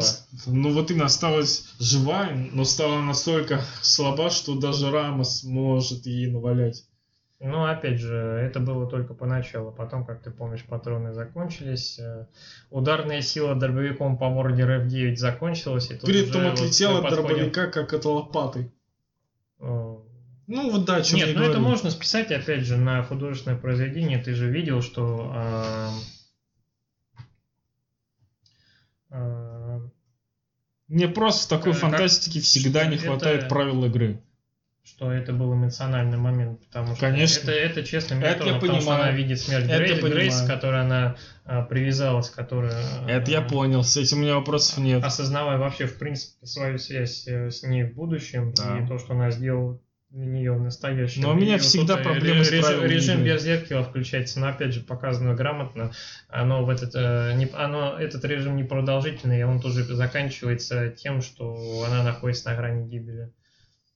И вот тут как раз э, вступает дело Сара Карл, твою мать, очнись! И Карл, твою мать, очнулся собственно, а, пожертвовав собой. Ну, вот тут как раз, опять же, а, только со второго раза вопросы химии у меня э, обозначились. Ну, я так понял, только на последнем взгляде Сара как бы так, ну, скорее поняла и сообщила ему, что она не планирует его убивать. Вот так, вот так скажу. Потому что, ну, тут опять же, да, тут э, но мне кажется, что вот именно в предыдущей сцене она дослала Хатрон в дробовик именно для этого. Именно для Карла, мне кажется. Вот этот вот момент, когда они друг на друга смотрят, да, и э, Карл жертвует собой. За себя и за Сашку. Э, за Джона. Было бы офигенно, если бы в кино сказали, и мне каждый год приходит одни, одни и те же смс за себя и за Сашку, за себя и за Сашку, за себя и за Сашку. И вот этот вот каноничный момент, когда э, в итоге э, тот самый энергоблок Грейс э, дает реакцию, э, REV9 разносится на части и медленно-медленно показывает, как обгорает плоть на Т-800. Не. Этот эндо, эндоскелет. Я вкусил тот момент, когда RAV-9 так по, из последних сил пытается там как-нибудь и он его одной соскрести. Скорее как он отщупывает уже кусочки полоте АТ-800, вот так вот это последнее, на что хватает силу РФ-9, просто отщепнуть куски плоти. И вот, да, вот эта камера берет а, вид, когда они вдвоем лежат друг напротив друга, умирают. И... Которые упали на штыри в, в этой штуке, это мне очень сильно напомнило концовку Mortal Kombat первого. И вот этот вот э, каноничный дисплей, который отображает окружение, э, окружающий мир LTO-800. А, те самые знакомые критические, надпись критические повреждения, как было в финале Т2. Экран, а, вернее, его а, линза увеличивает изображение Сары, которая абсолютно уже такое ощущение, что все ненависть и злость просто это все выветрило из нее. Но опять же, такой очень тонкий момент, тут и верю, и не верю. Ну да, ну да. И соответствующие звуки помех, и а, классическое угасание экрана со звуком пиу. В точечку раз пык. Да. И, ох. Да. И фильм завершается. И фильм завершается сценой, где а, как раз Сара с а, Дани приезжает опять же Дани, а, отсылка а, к Т2 привет, стоит на, за сеткой, наблюдая за детской, площадь, за детской площадкой те самые кошмары э, Сары. Да. Когда она примерно так же наблюдает за происходящим концом света. И мы видим э, маленькую юную Грейс. И повествование идет о том, что в этот раз ей не позволил умереть. И Сара говорит, что тогда ты должна быть готова и на этом... И вот этот вот очень джип очень похожий на из финалист 1 трассы, по которой они уезжают, и фильм на этом, собственно, заканчивается. О, да. И на этом фильм заканчивается. Мне кажется, мы обсудили этот фильм именно уже вдоль и поперек со всех сторон, поэтому о нем, Абсолютно. о нем уже ничего не скажешь. Все-таки Давай что-нибудь что про надежды от следующего фильма, если он будет продолжением этого. Я не говорю про новые попытки. Именно если они будут снимать продолжение. Неважно, в рамках диалогии, в рамках трилогии. Как есть надежда? Ну, во-первых, а, у нас должны сойтись звезды, чтобы в том потоке а, дерьма, который а, льется на фильм, в том, а, в том количестве а, предыдущих неудачных попыток оживить франшизу, дать ей второе дыхание, фильм соберет в прокате достаточное количество, чтобы можно было запустить в производство сиквел. Очень также надеюсь, что если это будет, то будут происходить съемки Ну, в духе как матрица 2 и 3 спина к спине, то бишь а, А. сразу две части, чтобы не было опять вот этой истории, давайте смотреть на кассовые сборы э, сиквела, и только мы потом подумаем, а стоит ли запускать в разработку э, более плановую и подробную э, заключительную третью часть. А, Сейчас очень многое, да, зависит от э, того, сколько денежек в прокате э, соберет Карл и компания. Вот. а, Что мы можем ждать, в принципе, от последующих частей? А, В любом случае нас, а, возможно, ждет целый фильм, посвященный а, войне будущего, либо фильм, в котором а, львиная доля времени будет уделена именно этому, потому что нам ничего, а, в сущности, не рассказали про Легион, а, как это создавалось, почему это произошло, какие возможности. Нам даже и юнитов Легиона так отчасти показали, такие а- а-ля термокальмары, Термокальмары. RF7 и RF8, только, по-моему, было заявлено две, а, два, две модели. Я без понятия вообще, какой именно модели были представлены, то ли RF7, то ли RF8. Вот. А, Это самое очевидное, да, опять же, а, показать а, мир будущего. Это первое и самое основное, что приходит в голову. Опять же, было заявлено то, что а, хоть и а, Грейс умерла, но это просто кощунством было самого прописанного, самого харизматичного а, нового персонажа, который абсолютно четко влился в франшизу, выпиливать и не использовать никак ее героя в дальнейшем. А мне знаешь, что, что еще кажется? Мне кажется, это не столько кощунство, сколько именно слабый сюжетный шаблон. Потому что самопожертвование в таких историях это слишком заюзанный шаг, что ку- куда более сильным шагом было бы его оставить и просто показать какую-то волевую победу над э, RF9 и уйти полным составом на продолжение, потому что э, намного больше лично меня интригует не что будет с Дани Рамос дальше, а какой смысл будет в Грейс, если все хорошо, они выиграют, и она останется жива. Для меня это было бы куда более сильной интригой.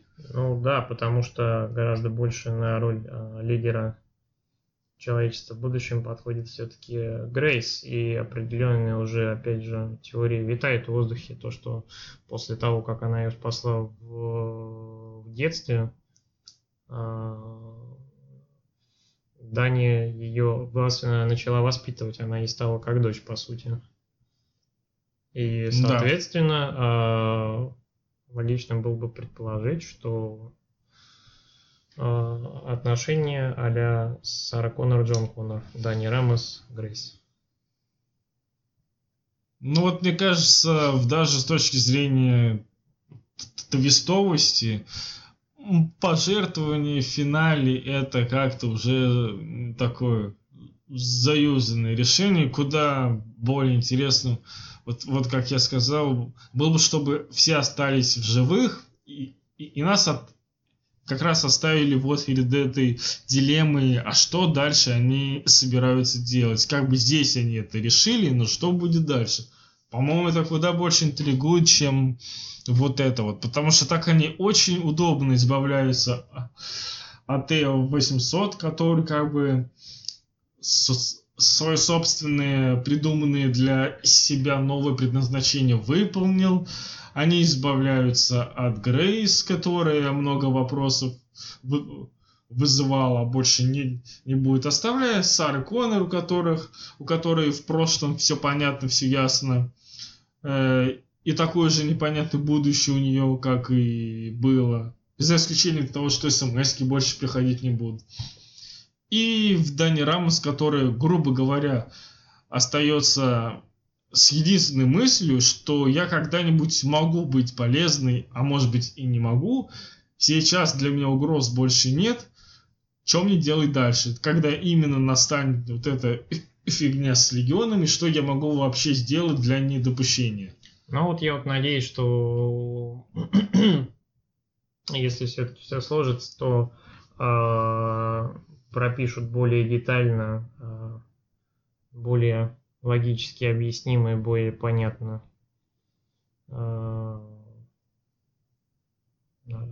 новых персонажей наших. Я имею в виду в данном случае именно Дани Рамос. Потому что, да, достаточно спорный выбор на эту роль. И, что-то возьми, ну, не, не менять же каст. Мне кажется, в, в, в наше время куда более интересным является подвешенный хэппи-энд, чем такой обрезанный, скудненький, Но пока что драматический конец. и не пахнет ведь. Э... А, а вот опять-таки, а почему ему не пахнет? Потому что, опять же, э, вселенная Терминатора это про э, безысходность, про теорию конечности человечества это про то, что конец неизбежен. Ну вот опять-таки, это хороший вопрос, типа, ну если угроза легиона от этого никак не изменилась, измениться не могла, потому что единственной задачей в фильме было не дать убить Дани на будущее, и они, собственно, это сделали, то что сможет Дани и Сара Коннор сделать, чтобы не допустить создания легиона? Э, Сара опять будет там кого-то угрожать убить человека, который даже понять еще не имеет, что он что-то сделает, разработает. Ну, опять же, а, быть может, они примут свою судьбу именно такой, какая она есть. То бишь не будет вот этой вот рефлексии по поводу «Мы должны взорвать Скайнет!» Мы можем изменить будущее, как уже сказали. Мне кажется... Было, как уже было сказано, может быть, ты изменила будущее, но ты не изменила нашу судьбу. Ну да, может быть, им стоит просто уже в какой-то момент самим э, показать законченную историю, потому что они каждый фильм ее делают открытой, но каждый раз они все по новой давай, все да, по новой потому давай. что человечество, как говорил Сара, эти придурки могут, я так понимаю, чему-то научиться, чтобы что-то понять, только пока это не произойдет, пока они через это не пройдут. Потому что, как мы уже поняли по Скайнету, по предотвращению его появления, нет. Нет. А в той самой сцене все это тебе покажется. Это тебе, это тебе только кажется сном. сном. Да, очнись, придурок. Только пока все через этот ад не пройдут, только так можно будет а, Э, э, избежать э, проблем в будущем с этим. Это такой страшный отпечаток войны, которая скосила практически все человечество. Да. Ну и как бы ты вот сейчас по прошествии скольких там дней? Трех, четырех, как бы ты сейчас мог свои более-менее цельные такие общие впечатления от фильма писать? Насколько он удовлетворил твои ожидания? А, сразу хочу сказать, что а, бальную систему я использовать не буду, потому не что это вообще ни о чем и какая-то совершенно дурацкая система оценивания фильмов, а тем более а, таких, о котором мы э, говорим сейчас из кинотеатра я уходил. Ну, ты видел, в принципе, лицо, с которым я по окончанию фильма. Оно, кстати, мне абсолютно ни о чем не говорило. Я мог воспринять и столковать как в одном смысле, так и совершенно противоположном. Ну. Э, у фильм... меня подобный у меня подобное выражение лица было после Бэтмена против Супермена. Но там, конечно, да. это, я, это я помню, да, прекрасно. Вот. А, ну, не сказать то, что а, в, очер... в очередной раз а, был заявлен огромный фан-сервис, а, любовь к деталям, любовь к оригинальной идеологии, а потом нас тут же где-то в чем-то обманули. Ну, фильм своей, а, начая, своим начальным сценой, первыми, первыми десятью минутами, он э, задал атмосферу. Я сидел реально с открытым ртом смотрел все на это, вот на эти атмосфера мрачности, э, безысходности, неожиданный твист. Э, как теперь, что теперь. Э, вполне э, логичное развитие сюжета, потом экшен, экшен, экшен, ну куда в Терминаторе без него, потому что ну, и ощущение того, что в середине фильм э, стал проседать, потом опять экшен, экшен, экшен, экшен, э, химию местами очень трудно уловить, э, где-то какие-то логические моменты, о которых мы с тобой сегодня поговорили, черт возьми, как это вообще в принципе может быть, потом такое страшное чувство, что ну неужели опять обосрались, опять неужели реально, что критики были правы, что это Genesis 2. Э, нет, я считаю, что это, э, пожалуй, что действительно самое лучшее э, продолжение оригинальной диалогии, потому что э, Э, во-первых, э, все, э, мысль витает опять. Мысль витает, но ее сформулируйте Мысль, так просто. Ну, если не вдаваться в подробное объяснение, то это, в принципе, достаточно логично. Мы с тобой э, такое развитие событий, потому что мы с тобой разжевали, почему и про основных персонажей, закрытие угу. арки э, Т2, э, новое будущее, и опять же те же самые проблемы. Это проблема, опять же, э, конечности человечества. Это вот проблема того, что и, и по-любому должно появиться. Это следующий шаг, который человечество должно сделать. Э, это развитие мысли о том, что э, люди становятся все более похожими на машины. В свою очередь, не внезапный хоп-твист, а машины, наоборот, людей. Смешались не люди, да? А вот. А, потому что Т3 мне совершенно показался абсолютной бездомной копиркой Т2. В четвертой части «Да придет спаситель» мне совершенно не понравилась атмосфера.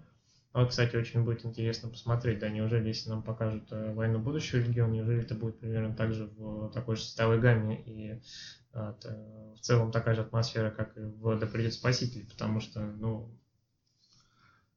ну как-то ну как-то. Ну как-то, ну как-то вот такое себе там, да, в плане атмосферы. Мне, например, а, не совсем понравилось. Вот, а это совершенно определенно лучше, чем Генезис, который просто сквозит дырами абсолютно, совершенно точно, а, и неуместным юмором, идиотским, а, неудачные твисты, и мискаст, а, мискаст, вот, очень много можно перечислять. Я прошелся по поверхностно. Там. И, в принципе, это уже достаточно для того, чтобы лично для себя объяснить, чем лучше именно новый фильм. Он а, не без а, и, изъянов. А, мы отбрасываем сейчас те самые, а, которые потенциально могут объяснить в продолжении. Мы сейчас говорим именно о тех моментах. А, а, про а, неубедительность Дани по большей части фильма как нового лидера это а, совершенно а, рискованный шаг с персонажем Карла во многом, я, кстати, нам с тобой определенно понравилось а, смена смерти Джона Коннора, но ты бы видел, сколько брожания было по этому поводу в духе. Это плевок а, в лицо фанатам Терминатора. То есть а, много всего вот это вот... А, ну, откуда, откуда появляется Т-800, если не то. Есть, а, да. Но, тем не менее, помимо а, всех этих минусов, я могу и а, уловить кучу плюсов в этом фильме, которые для меня перевешивают определенно точно минусы. Это и возвращение Сары, которая отыгрывает просто на 10 из 10 свою роль. Это персонаж Грейс, как сложно мы с тобой говорили, ввести э, в франшизу нового персонажа, который станет тебе близким, которому ты сопереживаешь по ходу фильма. Да, и черт, справедливо так много-много-много всего на свете. Опять же, сколько было всех теорий, а сколько теорий еще будет по поводу того, как может развернуться сюжет. Вот э, логика здесь и есть определенно. Это не какой-то там э, вирус, который распространяется через компьютеры, планшеты по сети интернет. Это не материализация Скайнета, как было, опять же, в Генезисе том же самом, это, который может перемещаться через мультивселенные. Что это вообще такое? Забавные ребята, забавные. Да. Принципе, как-то вот так вот. Основная вот противоречивость это именно персонаж Карла. Ну, опять же, мы по этому поводу поговорили, Да. свои мысли по этому поводу изложили. Да. Так что э, я э, испытал самое настоящее удовольствие, ведя этот фильм до премьеры, смакуя материалы, теории, э, всевозможные э, свежие материалы, промо-кадры, ролики. Это все мне, как э, фанату Терминатора, грело душу. Так что я этот фильм ни в коем случае не отправляю в корзину мусорную. Более того, мне кажется, что при а, спокойном просмотре дома, когда выйдет а, качество, возможно, что-то могу еще для себя подметить, возможно, что-то для меня в новом плане раскроется, опять же. Потому что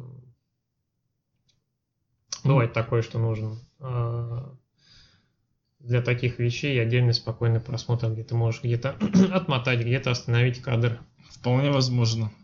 Особенно если события в фильме идут крайне быстро, и ты Да. просто не успеваешь что-то разглядеть. Такое Да. тоже часто встречается. Тем более, э, я для себя а, понял ту вещь, что а, так снимать, как снимали раньше, уже не будут. Кто бы ни был руля, даже сам Кэмерон, если был бы в режиссерском кресле, Ну, очевидно. то мы бы получили совершенно не такого терминатора, который был а, в его постановке предыдущие два раза. Вот, поэтому а, у меня ожидания не от самого фильма были, а ожи- не от самого фильма, а ожидания самого фильма. Да, да. Это верно сказано. Поэтому я ждал, отсчитывал дни до часа X, и я был счастлив, что мне э, довелось опять побывать на Терминаторе, на Терминаторе с теми э, героями, которые мне близки, то, что Сара Коннор вернулась. Это определенно плюс. Арни хоть его и было маловато, но опять же мы понимаем прекрасно, что он э, перенес операцию на сердце до съемок и как бы Ну, Арни уже, по-моему, и 4 тем более операции на- возраст, на и тем сердце. более возраст, мы все как бы понимаем, но тем не менее это все тот же старый добрый 800 Вот, поэтому, поэтому да, Да. я говорю этому фильму да, несмотря на все это. А, собственно, почему я в самом начале этого подкаста сказал про Мстителей? Потому что у меня были, как я уже сказал, громадные ожидания от фильма «Финал». И я вот хочу сказать такую мысль. Я очень коротко опишу свое впечатление от «Терминатора. Темной судьбы». Мое удовлетворение от э, «Терминатора. Темной судьбы» в сравнении со всеми ожиданиями вышло более выигрышным и удачным, чем мои ожидания от финала после... э, э, как мои впечатления от финала на основе всех ожиданий, которые были. То есть вот такую вот э, я пропорцию хотел бы принести. Я, вероятно, не так много ожидал от этого э, фильма, как в апреле от «Мстителей», но я ожидал вполне себе немало, чтобы сказать, что я был довольно заинтересованным человеком с высокими ожиданиями. Я вполне себе удовлетворился. Все косяки, которые есть, они, конечно, немного омрачают общий результат, но при этом я все равно после всего обсуждения и сразу после фильма, и прямо сейчас я все равно могу сказать, что я доволен, я, я вполне себе очень доволен таки, э, тем, каким получился фильм. И мне наоборот очень интересно, как я сказал, увидеть, что будет дальше. Любой дурак может снять один фильм с открытым финалом, а ты попробуй сними второй и дай ответы на многие вопросы. Таким получился фильм «Терминатор. Темные судьбы». Идите в кино, смотрите, э, потому что от этого действительно очень много зависит. Да, самое главное то, что... э, Занесите денежку. как бы это ни звучало, но да. А, самое последнее дело ориентироваться на мнение каких-то критиков, на мнение каких-то обзорщиков. А, нужно все увидеть своими глазами. Некоторые вещи нужно обдумать. Это фильм достаточно неоднозначен, чтобы да. ориентироваться на интернет-мнение. Ни на что не обращайте внимания, ни на какие оценки, рейтинги, критики, обзоры, ревью, любые другие тупые слова. Просто сходите, посмотрите, если вам интересно.